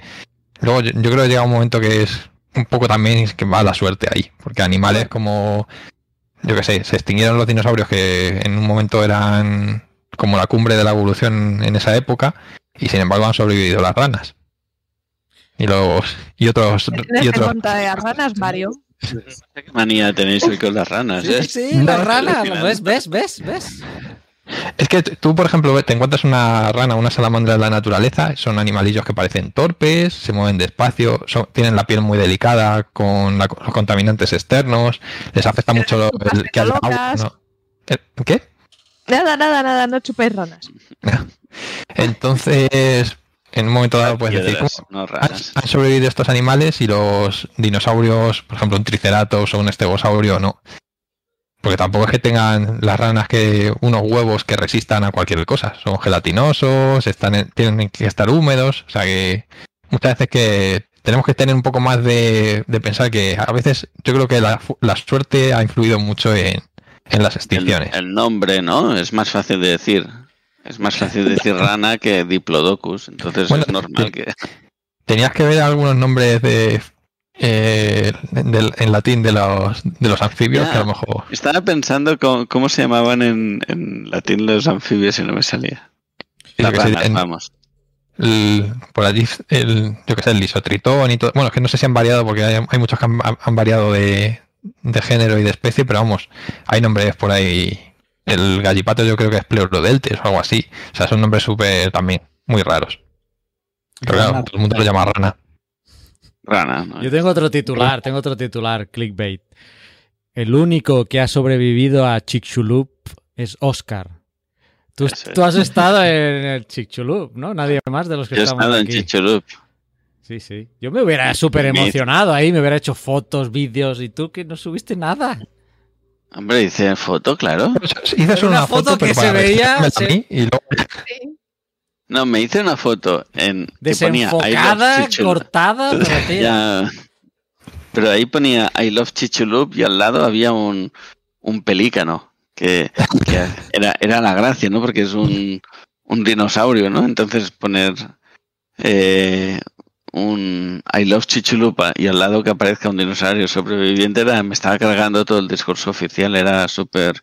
Me faltaba el un casco de papel de plata para ser más... De hecho, de hecho hiciste entonces como igual que Steven Spielberg, Spielberg con Parque Jurásico, porque en la última imagen de Parque Jurásico son pelícanos volando al lado del, del helicóptero de Ingen.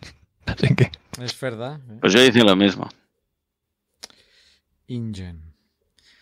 ¿Qué estás buscando mi foto? ¿Has puesto mi foto o qué? Oh, rana contra dinosaurio. Ah, rana contra dinosaurio. Es un vicio, esto es, esto es un vicio, ¿eh? Ahí, ¿lo estás retransmitiendo? Me- Oye, pero pobre. lo, pobre tengo que poner, lo tengo que poner otra vez para el público general. A ver, vamos No, a ver. no. El dinosaurio es un poco justito. ¿eh? Rana contra dinosaurio. Yeah. Vale, bueno, minuto 1.123 con 37 segundos, más o menos, para los que estéis en el podcast y os queráis pasar a ver lo que Dali... Dali, ¿no? Tú usas Dali para hacer estas cosas. Dale, sí. Dali. Oye, y los que queráis ver la foto de I Love Chichulup, que busquen mi, Tu mi Twitter, Twitter. o tu Mastodon, pues si tú ya estás en contra de... Pero en esa época estaba en Twitter, o sea que No te has ido de pueden Twitter buscar por ahí. si queréis ver de todas maneras un- una rana contra un dinosaurio y gana la rana, buscar Belce- Belcebufo, ¿Cómo? que es el mejor nombre latín para un anfibio que he visto, bueno, para cualquier animal casi, es el Belcebufo. Belcebufo. Es real, ¿eh? No, no, no me lo estoy Bufo, invent- bufo. inventando. ¿Ves con Vs? Como Belcebú, con B, todo. Ok. Porque bufo es sapo. Sí, no, iba a decir bufo, sí que es sapo, ¿no? Bufo, Sí. bufo. ¿Veis? De bufo. Sí. Oye, es muy bonito. Eso que tiene en la boca es un dinosaurio, en efecto.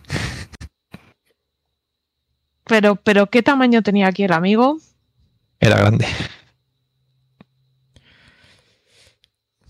Ten en cuenta que los anfibios tampoco pueden ser demasiado grandes por, por la forma que tienen de respirar y, y todo eso. La temperatura. Ah, no, la temperatura no, claro. Bueno, la temperatura también se influye, pero. Oh, No, sí, pero los dinos- mira, eso está bien. Los dinos demuestran que eso no. No, pero es que el, el sistema de respiración, una de las cosas que, que mejor yo creo que, que tenían los dinosaurios, o tienen, de hecho, su, su, su aparato respiratorio. El de las aves es impresionante. O sea, comparado con el de los mamíferos, con el nuestro en concreto, que es una chapuza, el de las aves es, es buenísimo. Funciona siempre a presión, está todo el rato cogiendo oxígeno, porque no hace como nosotros que inhala y exhala. Tiene un sistema que, que circula el, el, oxígeno en una dirección, entra y sale, y va tomando el, las, las arterias y todo eso, entra, saca el oxígeno de, con mucha eficacia. Por eso puede, se pueden ver aves volando en el, el Himalaya, a más de 8.000 metros de, de altura, cosa que Y no hay los ningún otro. esos, ¿no? No hay unos gansos que Sí, pasan esos. de un lado al otro. que se quedaron flipando lo- los primeros aviadores cuando se los encontraron, como diciendo, esto es imposible, no pueden respirar. Pero ¿Qué sí, hace sí, este bicho aquí, no? sí. Así que. Muy bien, muy bien. Oye, después de este paseo, tenías otra noticia, Mario, de... de y esta ya es un poco la típica de energía para, para cerrar Ah, el- una de energía. Hablemos de Sí, energía. energía y geología, las dos cosas. Dale. Es que ha salido hace, bueno, en- como me enteré por, por Twitter, la, aunque la noticia ya era de, de principio de año, de, eso ha vuelto a salir, no sé si han hecho algún anuncio público la, la empresa que, que lo ha hecho y se ha puesto todo el mundo de en Twitter, que todo el mundo que sigue el- esto de las energías se ha hecho eco de, de una empresa que promete que con, con un Que sistema va a nuevo solucionar todo, ¿no? Que no hará falta energía nuclear ni nada, ¿no? Nada, que, que va a ser la- otra de las típicas energías estas que te, que te ponen que son maravillas y que con eso ya se va a solucionar todo. Y es Un nada, compañero lo decía en perdona que te corte, ¿eh? Sí, sí, decía en Twitter de que cuando hablan de energía infinita ya es una red flag, ya, ya, ya no hace falta seguir la noticia, ¿no? Sí, es verdad, porque es que además es que han caído, como sigo bastante gente de la energía, he visto que, que han vuelto a caer todos los que caen cuando salen las noticias de la fusión lo va a solucionar todo. ¡Sí! Pues, o ¿Ah, no? la nuclear va lo- o sea, siempre que sale una que va a solucionar todo, sale la misma gente diciendo, ah, pues sí, no sé qué. Y en este caso le ha tocado la geotermia, que hay una empresa del MIT que dice que con su nuevo cabezal de perforación, que está basado en, porque he visto es una acelera, es por plasma de electrones, que acelera electrones y que pueden llegar a, lo- a perforar a 20 kilómetros de, de profundidad. Y sobre todo dicen que cualquier roca, ¿no? Que Sí, que pueden atravesar cualquier roca con mucha cualquier facilidad. roca y cualquier local, en cualquier localidad del mundo. Que como con esa profundidad, pues claro, tienes acceso a, a energía, digamos, infinita de, de la Tierra, de calor de la Tierra. de calor de la Tierra, entonces podrías poner una, una turbina asociada a ese a esa perforación en cualquier sitio. Y claro, es- escuchando a, lo- a la gente que trabaja en, en oil and gas, o sea, en petróleo y gas, como a Udri, a, a Jorge, toda esta gente que sabe de lo que habla. A Pues Mario. eh, a Mario están diciendo que, que, bueno, que puedes perforar a lo mejor hasta 20 kilómetros, pero que luego solo tienes que mantener abierto, que tienes que tener el, selladas esas rocas con unas aleaciones especiales que no que son costosas, que no las tiene todo el mundo y que bueno, que hay que tener en cuenta que hasta ahora yo creo lo máximo que se ha, prof- se ha profundizado en la corteza han sido 11 kilómetros, ¿no? La, la península de cola esta de- famosa del, Sí, por ahí. El pozo o sea que, que venderte 20 kilómetros de, de profundidad como el que tiene, o sea, que se puede hacer en cualquier sitio y tal, pues como siempre, siempre que te prometen cosas de estas, pues créetelo lo mínimo, a lo mejor en, en un sitio se puede mal, hacer. mal, ¿no? Sí, pues que además es que ya vienen fechas, o sea, no sé si para 2024 o 26 querían tener el prototipo y en el 28 ya la planta comercial. Madre los del MIT, dices, de la universidad. Sí, Sí, de la MIT. Ah, vale. Porque es que si hubiera sido una empresa privada, te hubiera dicho que si el CEO era Elon Musk. No, es que últimamente el MIT está haciendo muchos anuncios de esto, es- lo está haciendo también con su división de las distintas spin-offs que tienen con fusión nuclear y por lo que esto lo, lo aprendí gracias a, a Francis en Mule News, que dice que estos anuncios los hacen mucho para captar fondos, que tienes que tener a, la gente contenta, decir que vas a conseguir no sé qué y tal, porque así vas captando fondos, fondos, fondos, tanto para tus experimentos como para luego ya empezar la empresa. Pero vamos, está claro que, que un- una perforación de 20 kilómetros para el 2028, vamos, ya que... Y que luego lo puedas eso es escalar, porque el problema de todas estas tecnologías es escalarlo a otros lugares y ponerlo en otros lugares. Por, pensemos que sí, que luego consiguen. Ahí vamos a hacer esta hipótesis. Eh, ¿Qué posibilidad hay de que esa empresa pueda irse a otro sitio a, a perforar porque se lo paguen? porque es una tecnología costosa. Esto no se lo van a, no es como llegar y montarte tú unos paneles solares en el campo. Bueno, esto aquí en El Salvador que vengan, que aquí hay campos geotérmicos y les pagamos en bitcoins. Ya está, ya te, lo, te lo he solucionado todo. Entonces así.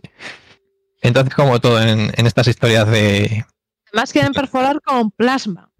Sí, bueno, sí, en el fondo da igual. el- la tecnología, o sea, si, si- la tienes me parece muy bien, pero es lo que decían, que, que eso el, el agujero hay que mantenerle productivo y que luego en el caso de que esté funcionando, pues que si quieres generar energía con ello, no sé, cuán- el pozo se puede estar variando en, en producción, como se puede variar, por ejemplo, un panel fotovoltaico o una eólica son tantas condicionantes que, que- y me preocupa que la gente del mundo de, la energía, que algunos de los que sigo, que caigan siempre en estos en estos bulos. Es como si deberías conocer el sector como para saber que no es tan fácil implementar algo así como de un día para otro. Yo qué sé, por ejemplo, la nuclear, que es una tecnología más que conocida, que llevamos ya desde los años 50 con ella de fase comercial, no la tienen todos los países, ni está implantada en todos los sitios. Entonces, ¿qué les hace pensar que una tecnología novedosa, bueno, tecnología novedosa, tecnología que todavía no existe, se puede implementar a, la, a escala mundial como para resolver el, porque están hablando de resolver el problema climático. Entonces, yo ahí lo dejo. Hay otras tecnologías que, que pueden ayudar a solucionarlo, pero yo creo que, por lo menos este tipo de geotermia, no. Creo que las... Carlas, eh, hablando de energía, el otro día con Mario hacíamos la broma que casi podríamos habernos hecho una central nuclear con geocastaway, que ya llevamos tiempo suficiente. Porque tendríamos que habernos comprado una. Central nuclear. Que solo, so- solo se puede hacer con 15 años la ampliación. ¿No? Quedamos un poquito así. Ah. ah. Pues mira, deben, deben estar de saldo porque las están cerrando. Es, es el momento de comprar otra, mira, para de aquí 15 años más. Para que no, Hombre, el no año que viene. ¿no? El año que viene cumplimos, es la temporada 15. O sea que Es, es la 15, ¿ves? No me acordaba, es que no sabía si eran 13 o... estamos en la Pero- 14, en la 14 ahora. Para un reactor nos daba. Estamos en la 14 y nos vamos a la 15 Sí, y el material radioactivo que hay que usar, ¿de dónde lo sacamos? Eso ya. Pues mira, el- ¿Pedimos a Marty McFly o qué? Tenemos plátanos, como dice ese. También. O aquí Bueno. debajo de, de Coixarola nosotros tenemos radioactividad un poquito positiva, o sea que... Nosotros aquí en aquí en Toledo con el con el radón. Sí, pero no. Aunque hubiese yacimientos de verdad explotables aquí, ya, ya no se puede. No, a no ser que salga adelante la, la mina esta de Berkeley, no, no se puede extraer ya uranio en, en España por ley. Estaban denunciando en el Congo que China y Francia, creo que era, iban a otra vez a intentar eh, explotar allí uranio y claro, ya estamos con el mismo problema que con lo del co- el famoso coltán y los diamantes y todo eso, que en qué condiciones se va a explotar, cómo se va a explotar, qué, se- qué dinero se va a quedar allí localmente, a quién se lo van a dar, los señores de la guerra y todo eso, o sea que Oye, ¿Cómo un se- empresario que haga una mina de estas debe ser muy huraño, ¿no? Jolín. Que son las Madre 12. mía. Ya se ve, se Sí, sí, sí, sí, sí. le afecta, le afecta. Ya le afecta. A todos nos afecta ya, ¿eh? Sí. Esa gente tampoco debe, debe, debe comer demasiado en esos países porque les falta patito. Falta patito, sí. Ese, ese, entrado forzado, el mío era más... Que mucho ese. patito, será, ¿no? Más que Perdón, les falta. perdón, si ha sido- sí, ahora que lo dices ha sonado demasiado forzado. Ha forzado, ¿eh? Es que lo vi el otro día, ¿dónde lo pusieron? En el, Sí, en el grupo de en- Apuntes de Telegram, ciencia. ¿no? ¿O dónde fue? Apuntes de ciencia lo puso en Twitter. Ah, fue en Twitter, vale, vale. Pensé que había sido en Telegram. Que si no le seguís, eh, seguiré porque es muy majo. Vale, está bien citar la fuente porque eh, me reí, me reí bastante con, con- Sí. Eh, déjame hacer un repaso aquí de. Porque hoy se ha pasado bastante gente por el chat y creo que ni, ni los he mencionado. Vamos a ver. eh, José Luis eh, Perullero, Geolosha, eh, eh, José María Bernacho y Luis Collantes eh, se han pasado hoy en algún momento u otro por el chat. Así que gracias, gracias a todos. Eh, llevamos ya una hora 35. Eh, me gustaría comentar un par de noticias eh, más o menos rápidas, aunque luego sé que, nos vamos a ir por, las, por los cerros de V a ver hasta dónde nos lleva. Quería comentar que han seleccionado la, la, la ESA, la, la, la, Agencia Espacial Europea, acaba de seleccionar a, a varias gente para entrar en sus misiones. No sé si lo de la. De, no sé en qué misión en concreto, la verdad, ahora. Pero hay dos, dos españoles que están en la nueva promoción de astronautas de, de la ESA que se llama. Era para ir a Marte, ¿no? ¿No era para Marte? Mm, Yo siempre me, imaja- me imaginaba No a Laura a Laura yendo a Marte. Debe ser una mezcla con lo de Elon Musk, entonces. Exacto. Nada, nada. Pues mira, son eh, Pablo Álvarez y Sara García, que, bueno, pues son los dos que han sido seleccionados. Y Los dos de León, ¿no? Si no recuerdo mal. Sí, de León los dos. los dos son, son de León. Y antes comentábamos lo que acabas de decir tú, que has mencionado a, a Laura Parro por encima, pero que creíamos que ella también era una de las que había, se había presentado a, a esta convocatoria y había pasado algunas, algunas fases ¿no? de, de esta convocatoria y que en algún momento vamos a pues vamos a intentar traer, traer al programa y que nos cuente, bueno, nos va a tener que contar muchas Sí. cosas porque sabe un montón de, de todo. Solo ya esta experiencia daría para un podcast, pero nos puede hablar de Marte, nos puede hablar de, de su paso por la Resistencia, ¿eh? del programa Resistencia se llamaba, sí, ¿no? Un programa de televisión. Eh, creo que ahora se encuentra en Arizona haciendo un postdoc, así que mm, bueno, tenemos que en algún momento eh, eh, traerla. Eh, a ver, estoy leyendo aquí por encima. eh, Sara García, que eh, es una de las astronautas, eh, aquí dice que es biotecnóloga. Y, y el chico, Pablo Álvarez, mm, creo que es ingeniero. Ahora mm, no, no lo, no lo puedo Sí, es asegurar. ingenio. Mm, vale. Eh, Aeroespacial, me parece.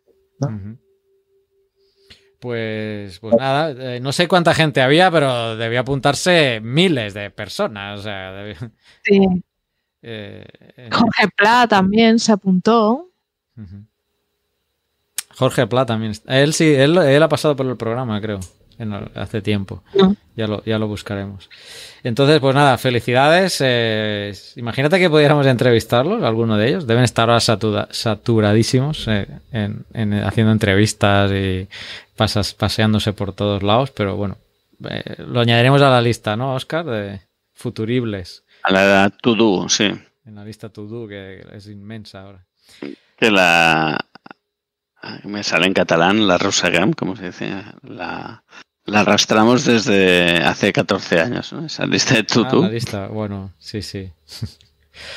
Pues eso, felicidades a, a, pues a estos dos españoles que han entrado a, a la ESA ¿eh? en las misiones futuras de exploración, que bueno, ojalá eh, sigan avanzando.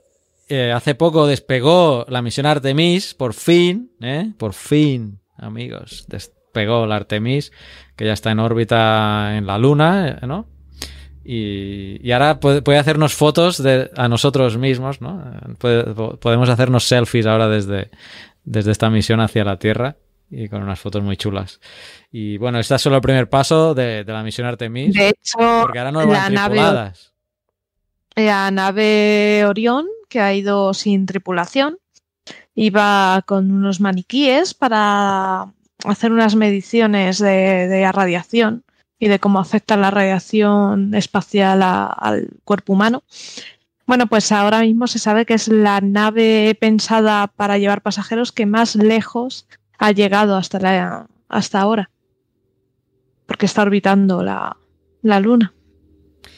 No sé cuándo será la próxima fase, porque como digo, esta es la primera y van a ir varias fases, incluso pues con, con personas, ¿no? Y, y el punto culminante la es regresar a, la- a, a- a La pisar. siguiente lleva personas, se supone. Van personas, Sí, pero solo, regresar, ¿no? solo orbitarán, ¿no? no Sí, claro. En esta que van personas no van a aterrizar toda, o alunizar, mejor dicho, todavía, ¿no? No lo sé. Yo diría, diría que no, que solo van personas, pero es- van a orbitar. Pero no, no- ahora no, no me acuerdo. Eh, Van personas, pero no van a alucinizar, a alucinar, ¿no? alucinar van a alucinar, eso seguro. Eso seguro que van a alucinar. Esa era una de las que quería comentar. Eh, mira, otro dato muy curioso que Google tuvo, mm, bueno, eh, tuvo la delicadeza, no, sé, no me salió otra palabra, de dedicarle un doodle a Mary Zarp. eh, hace Sí. unos no sé el día exacto, hace unos días. Entonces eh, entrabas en Google y, y había una, toda una historia, toda la historia, eh, de, no sé si, lo- si entrasteis y seguisteis toda la historia, en, eh, en formato como cómic, ¿eh? Súper, súper interesante. Eh, yo creo que está. Tengo aquí el tweet que hicimos. Yo, a ver, lo voy a intentar abrir. Yo creo que todos los doodles se van almacenando. tienen un histórico de Google, de doodles. Entonces se pueden revisitar. Ah, sí, sí. Tengo el link aquí. Pues ya lo pondremos en las notas del, del programa. Y, y bueno, me hizo gracia, ¿no? Eh, Marizar, una de las pioneras en el descubrimiento de las dorsales y del todo el tema de estudio de, de fondos oceánicos, ¿no? Eh, a ver, Mario, también tu opinión y bueno, todos, ¿eh? Todos. Tema del COP. ¿eh? Ahí va a decir, se va a acabar el programa, tenemos un ambientólogo y no va a ser el tema No, del bueno, COP. es que, es que yo decía antes de grabar, eh, hay novedades, porque claro, COP27. eh, sí, es más hay- de lo mismo. hay ¿no? alguna novedad, pero mira, ahora estábamos hablando de todo el sistema de los diamantes eh, negros y corruptelas y tal, y aquí eh, parece ser que lo, lo único que han acordado es diseñar un sistema de pagos por daños, ah, para hablarlo rápido y mal. Eh, pero bueno, pero esto a dónde va a llegar? ¿Quién se lo va a quedar? ¿Cómo lo va a repartir?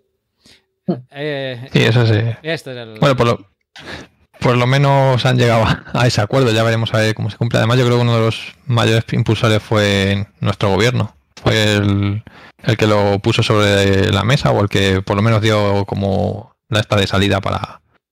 Lo de la COP es como, depende a quién leas, ha sido un gran fracaso o un gran...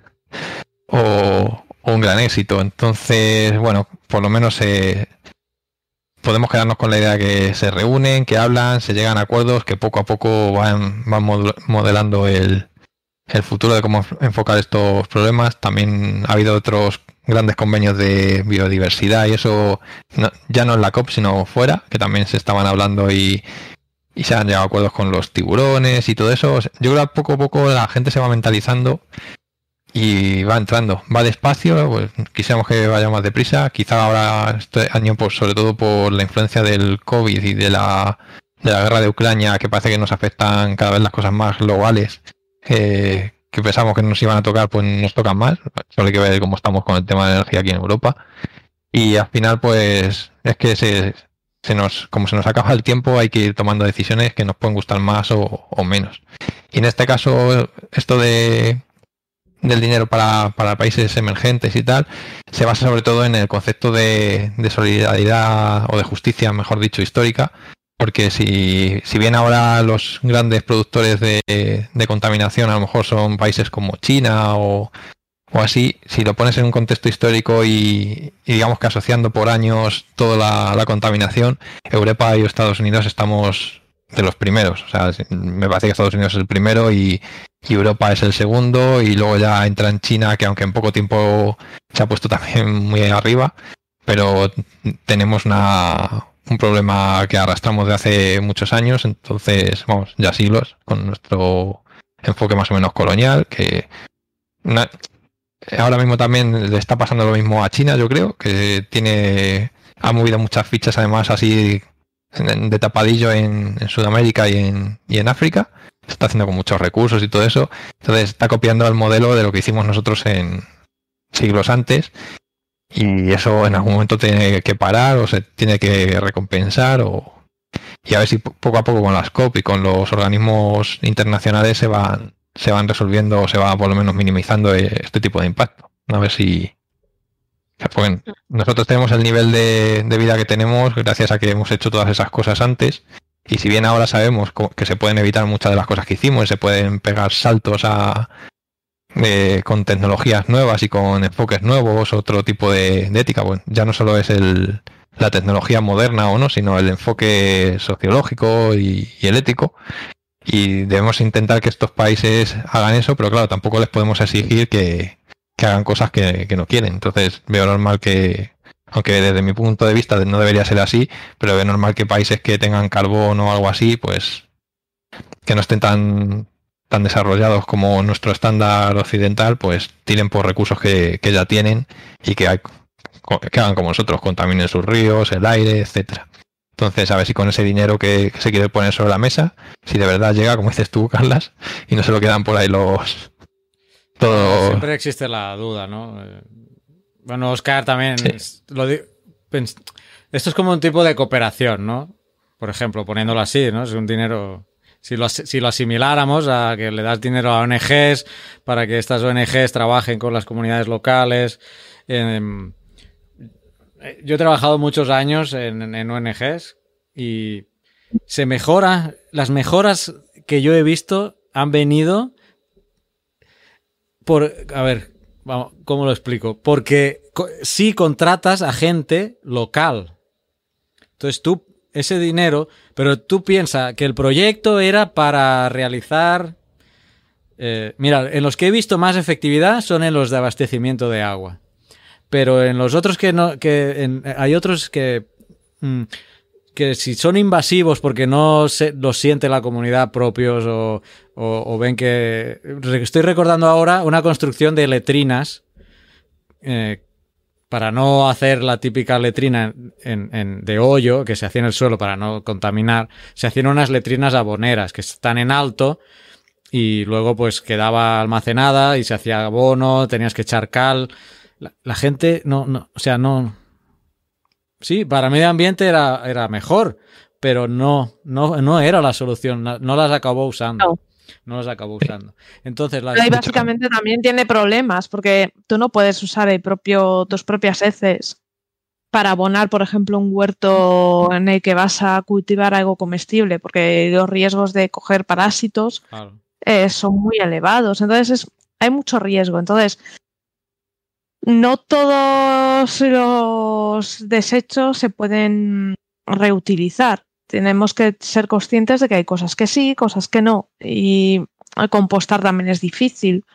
Eh, entonces no, no es solución llegar y decir, pues venga, montemos una compostera, hay que saber hacerlo también. O sea, hay cosas que, que, que no son sencillas. O sea, y el tema de los residuos es muy complicado. Aquí lo, lo básico es lo que decía Carla, que, que lo tienes que hacer con la comunidad local. O sea, es- vamos, es de primero de ambientales, que tienes que tener a favor a la, a la gente de allí y no llegar a imponerle tú lo que, lo que quieres. No, esto es lo mejor para ti. No, Lo más tiene que ser importante también, perdona, ¿eh? es la sostenibilidad. Tienes que, porque tú vas a llegar y vas a hacer el proyecto, vas a estar un año, dos, incluso hay programas, ya no es proyectos, son programas, cinco años, pero te vas a acabar yendo. Y ahí tienes que dejar que una entidad, Ellos lo puedan un ayuntamiento, la propia comunidad, el Estado, quien sea, se haga cargo. ¿Cuántos casos no ha habido de pozos que han hecho ahí en, África? En el, ¿eh? Se les arruina un, tor- Agujero un tornillo, un tornillo y la bomba no funciona. ¿Y quién, quién les repara eso? Es verdad. ¿Eh? Porque Sí. se los han dejado ahí, no, no han dejado responsable o convenios. O... Y Es también otra ¿eh? derivada desde el punto de vista geológico, ¿no? Que va to- hay mucha cooperación asociada a un pozo. Y muchas ONGs van y hacen un pozo y nunca se comunica al gobierno de turno todos los pozos que se han hecho. Entonces tienes un país minado de pozos que algunos se desechan o se quedan así inservibles porque sí, tienes unos vectores de contaminación importantes que pueden afectar a otros sitios. Sí, Que- falta de. Es falta famoso de en el sur. Hmm. En Asia son famosos los, vamos, en la zona de India, Bangladesh y todo eso, son famosos los pozos que están contaminados por arsénico, creo que son, Mm, sí. Es arsénico así. en esa zona. que es, es natural, o sea, que es que no, por muchos pozos que hagas y si tienes una, un sustrato que es- está todo el tiempo liberándolo, pues no vas a poder hacer nada, tendrás que tratar ese agua de alguna forma o, o incluso te, te interesará más desalar, yo que sé, cualquier otra cosa.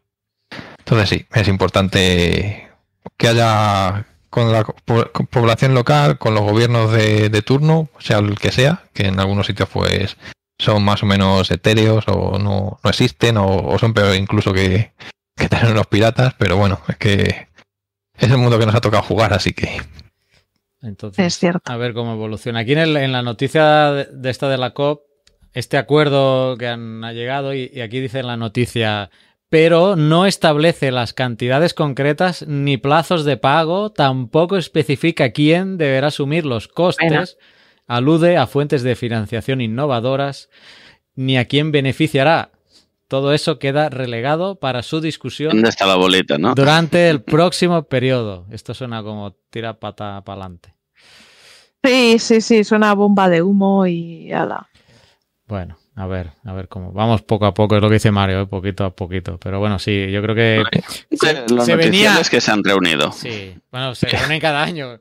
Lo que pasa es que veníamos de acelerados, yo creo que eh, veníamos de acelerados y se ha, no sé, o se ha frenado o no sé si estamos desacelerando en las cosas, pero bueno, eh, ya veremos. Eh, uh, casi dos horas de programa. Yo no tengo Sí, yo creo. noticias, pero quiero hacer dos comentarios. Uno, Lo has dicho hace media hora. No, antes he dicho, antes he dicho dos noticias. Ahora, Vale, ahora he vale, dicho dos comentarios.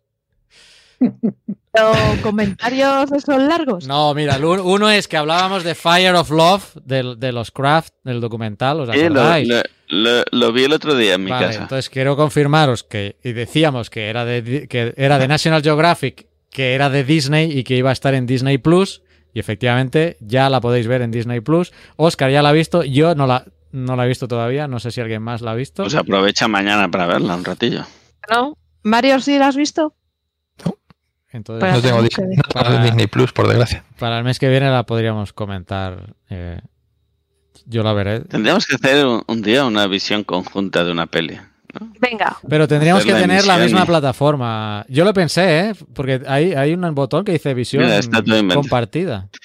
No, No, lo pero dice. eso no debe. Lo tiene Para Amazon. permisos. Claro, no, lo único requisito es que todos tengamos, seamos suscriptores. La misma plataforma. Si todos tuviéramos Prime Video. Sí, pero por pues ejemplo, si verlo. tú estás en El Salvador y yo estoy en, en la península Mm, ibérica, no, quizás no mm, tienen el ¿cómo mismo no? catálogo y eso ya no funciona. No, pero y además tú lo estás y si lo emites, ¿no? No, no, no, no estás No lo podrías emitir. No, no estás emitiendo nada. Tú estás viendo sincronizadamente contigo, en este caso, el documental.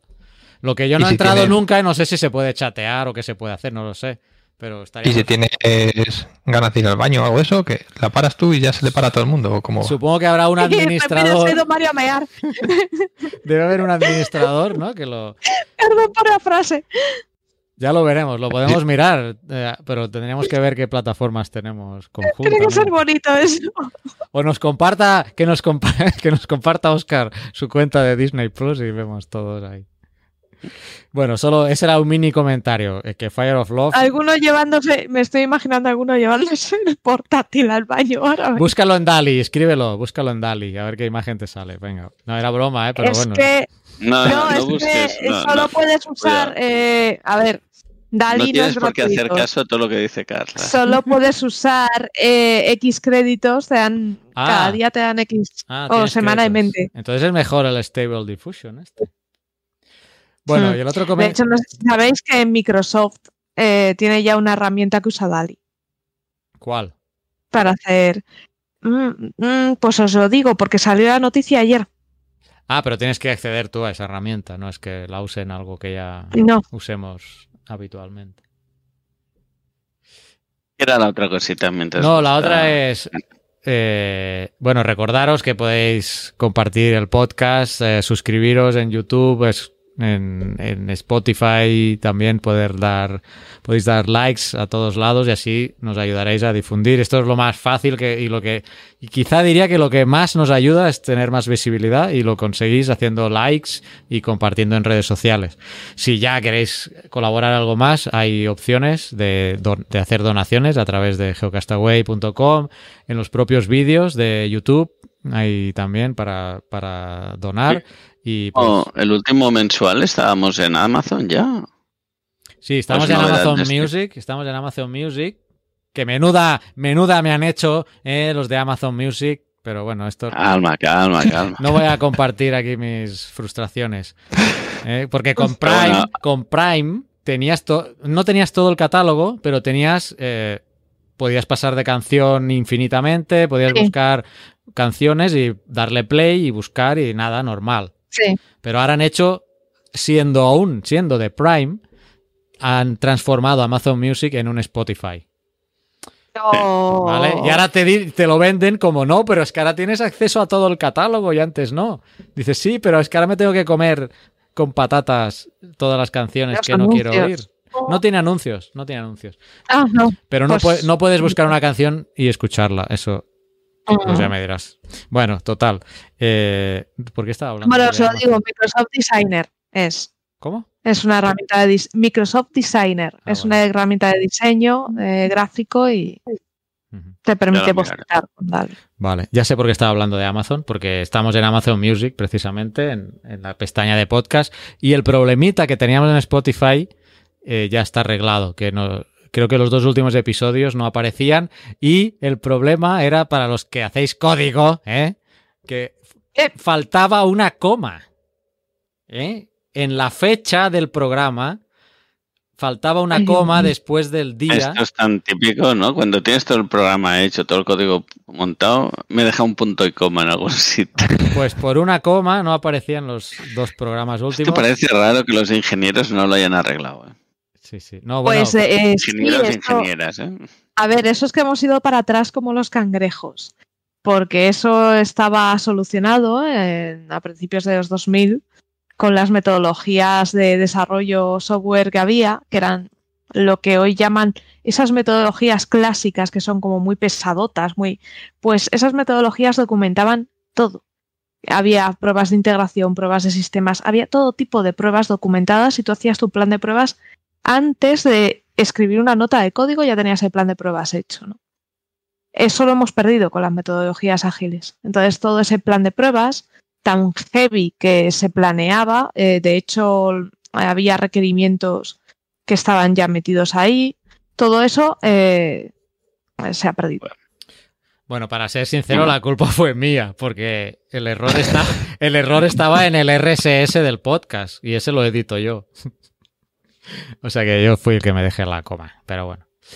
No Eh, pasa nada, te seguiremos querriendo igual. Sí, sí, está bien. No, de, de hecho, pues nada, saludar a la gente, a las de Spotify que mm, me dijeron, chavalote, eh, te falta la coma. Y, o sea que, muy bien. El servicio de soporte de Spotify, al menos, mira, funciona muy bien. Venga, pues sí, para terminar, solo dejadme decir que no sé si haremos un especial Navidad o no. A mí me gustaría hacer el especial Navidad y puse un tweet y compartí para hacer un top 10. Es la tercera vez que estás alargando ya al final. ¿eh? No, el top Es el 10 señor Ah, sí. el top 10 geológico de, mm, de 2022. Entonces, quiero instar a la gente, pues, nuestros oyentes, nuestros geonáufragos del mundo, que nos digáis, nos escribáis eh, en cualquiera de nuestras eh, plataformas cuál ha sido vuestra noticia, evento, bueno, Yo solo espero que no haya tongo en la decisión final de eso. ¿eh? Eso. no, que sea, está Tonga, que sea está una noticia sobre dinosaurios. Era, era un chiste bueno para acabar, no sé si lo habéis pillado. el Tonga, sí, ¿no? yo si queréis para hacer la cosa más fácil y un poco poder rastrear y hacer un poquito de alguna visualización con el tema, sí os puedo proponer que la gente lo haga con el hashtag eh, mm, Geonoticia noticia, 20. eh, geonoticia 22. A ver, sí, porque ya, empe- ya lo... tu- Sí, Geonoticia 22, sí, de hecho tú lo propusiste y así se fue. Sí. Y así en Twitter, por ejemplo, yo puedo luego eh, jugar con todas las opiniones, quién ha escrito, quién no ha escrito. Ah, y sí puedo meter su mano para que al final sea de dinosaurios. Bien. No, no puedes meter mano. Bueno, ahí tú. Eso sería tongo, o insisto en mi No, porque, a ver, el dato es el que es, yo no lo toco. No Mira. puedo, no otras, Sí. no voy a. El dato es el yo- dato, ¿no? Los Exacto. datos no. Yo no soy ni de derechas ni de izquierdas. ¿no? De momento hay pocas Exacto. respuestas, o sea que no llegamos a las 10, así que por favor animaros para poder hacer este especial. Con- ha contestado Udri, eh, Udrigeo, dice el Tonga. Vaya, ha salido la broma. Eh, lo El Tonga. Tonga, el Tonga. Y luego dice de la geoquedada, claro. La geoquedada. Y espera, que me están llamando al teléfono. y te- Es, es una llamada urgente, así que Oscar, sigue tú. Vaya, No, ya, está, ya está, solucionado. Si sigo solucionado, yo, ya si está. sigo yo, se soluciona rápido, Carlos. pues no, no te vas a librar de mí. Ya, le- ya le he pasado el teléfono a mi hija y ya. No, no, muy rápido. Eh, solo estas dos respuestas, a ver si al menos tenemos 10 diferentes y hacemos el top 10, ¿no? La geoquedada podía entrar en el top 10, ¿tú crees que sí? Sí, ¿no? Es un evento geológico importante, ¿no? Importante que sale muy bien, o sea que. Lo pasamos puede. genial. Pues mira, pues ahora Sí, ¿cuánto exactamente. Parece que haya pasado mucho tiempo, ¿eh? Hace nada. Sí, verdad. ya hablaremos de la geoquedada, que se está cocinando la del año que viene y quizá el mes que viene. Para el pues, mes que viene, a ver si. Sí, Alguna mes que viene pincelada hago más. publicidad. Alguna pincelada más. Pues mira, dos horas exactas ahora de programa eh, retransmitidas, así que buen momento para terminar. Mira, ya, ya tenemos más programa que ciudadanos. ¿no? ¿Tú qué querías hacer programas de una Era hora? broma. ¿Tú qué querías hacer programas de una hora? Pues mira. Eh, bueno, ¿por qué empiezo? Por Sara, que se está, que está bostezando, me despido de Sara. Gracias, Venga, Sara. chao. Gracias, Sara. Que Un lo paséis beso, bien en este mega puente que viene, así que ya nos comentarás cositas en el próximo. Mario también. Gracias Muy bien. por estar Hasta por luego a todos. Nos veremos en, A vosotros. en Navidad, eh, seguramente, por Navidad. Sí. Pedro, gracias por estar Nada, nuevamente en este programa. Y Oscar, el director de la zona Atlántico Norte. Es verdad, No te lo he no dicho. hecho- No te lo he dicho al principio. Un Mira, déjame que te cuente una cosa. No, Dime, dime, dime. No, yo- no, no, no, era, bro- era broma. Era broma. Muy Más bien. que una pregunta es un comentario. Es un Exacto, más que una Eso pregunta es. que hiciera hacer un comentario. Aclaradnos Pues lo no. del principio eh, de lo de la RAE, que estoy intrigado ahora. ¿eh? Tengo que saber si lo he dicho bien o no. Ya no me acuerdo dónde estaba el No, tema. eso pero lo puedes preguntar a, en Twitter a Nefertiti. Nefertiti. También, sí. Pues ahora, ahora lo hacemos. Ahora, al- ahora al terminar le hago un tweet. Muy bien, chicos, genófagos del mundo. Vale, pues. Gracias a Y todos. nos preparamos para Navidad. ¿eh? El próximo día os quiero ver más navideños. Aquí, ¿eh? aquí, aquí en la cabecita del mandaloriano le voy a poner un gorrito de, de Santa.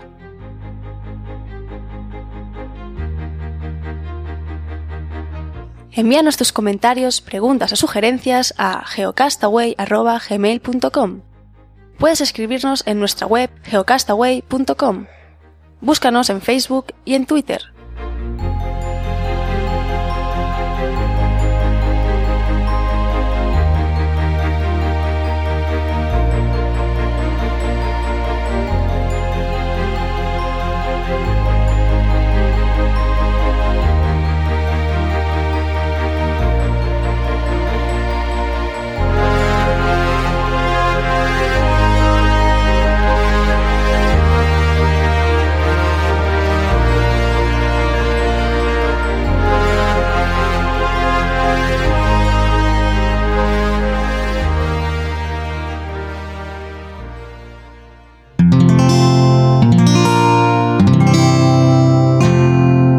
Puedes escuchar más capítulos de este podcast y de todos los que pertenecen a la comunidad Cuonda en cuonda.com.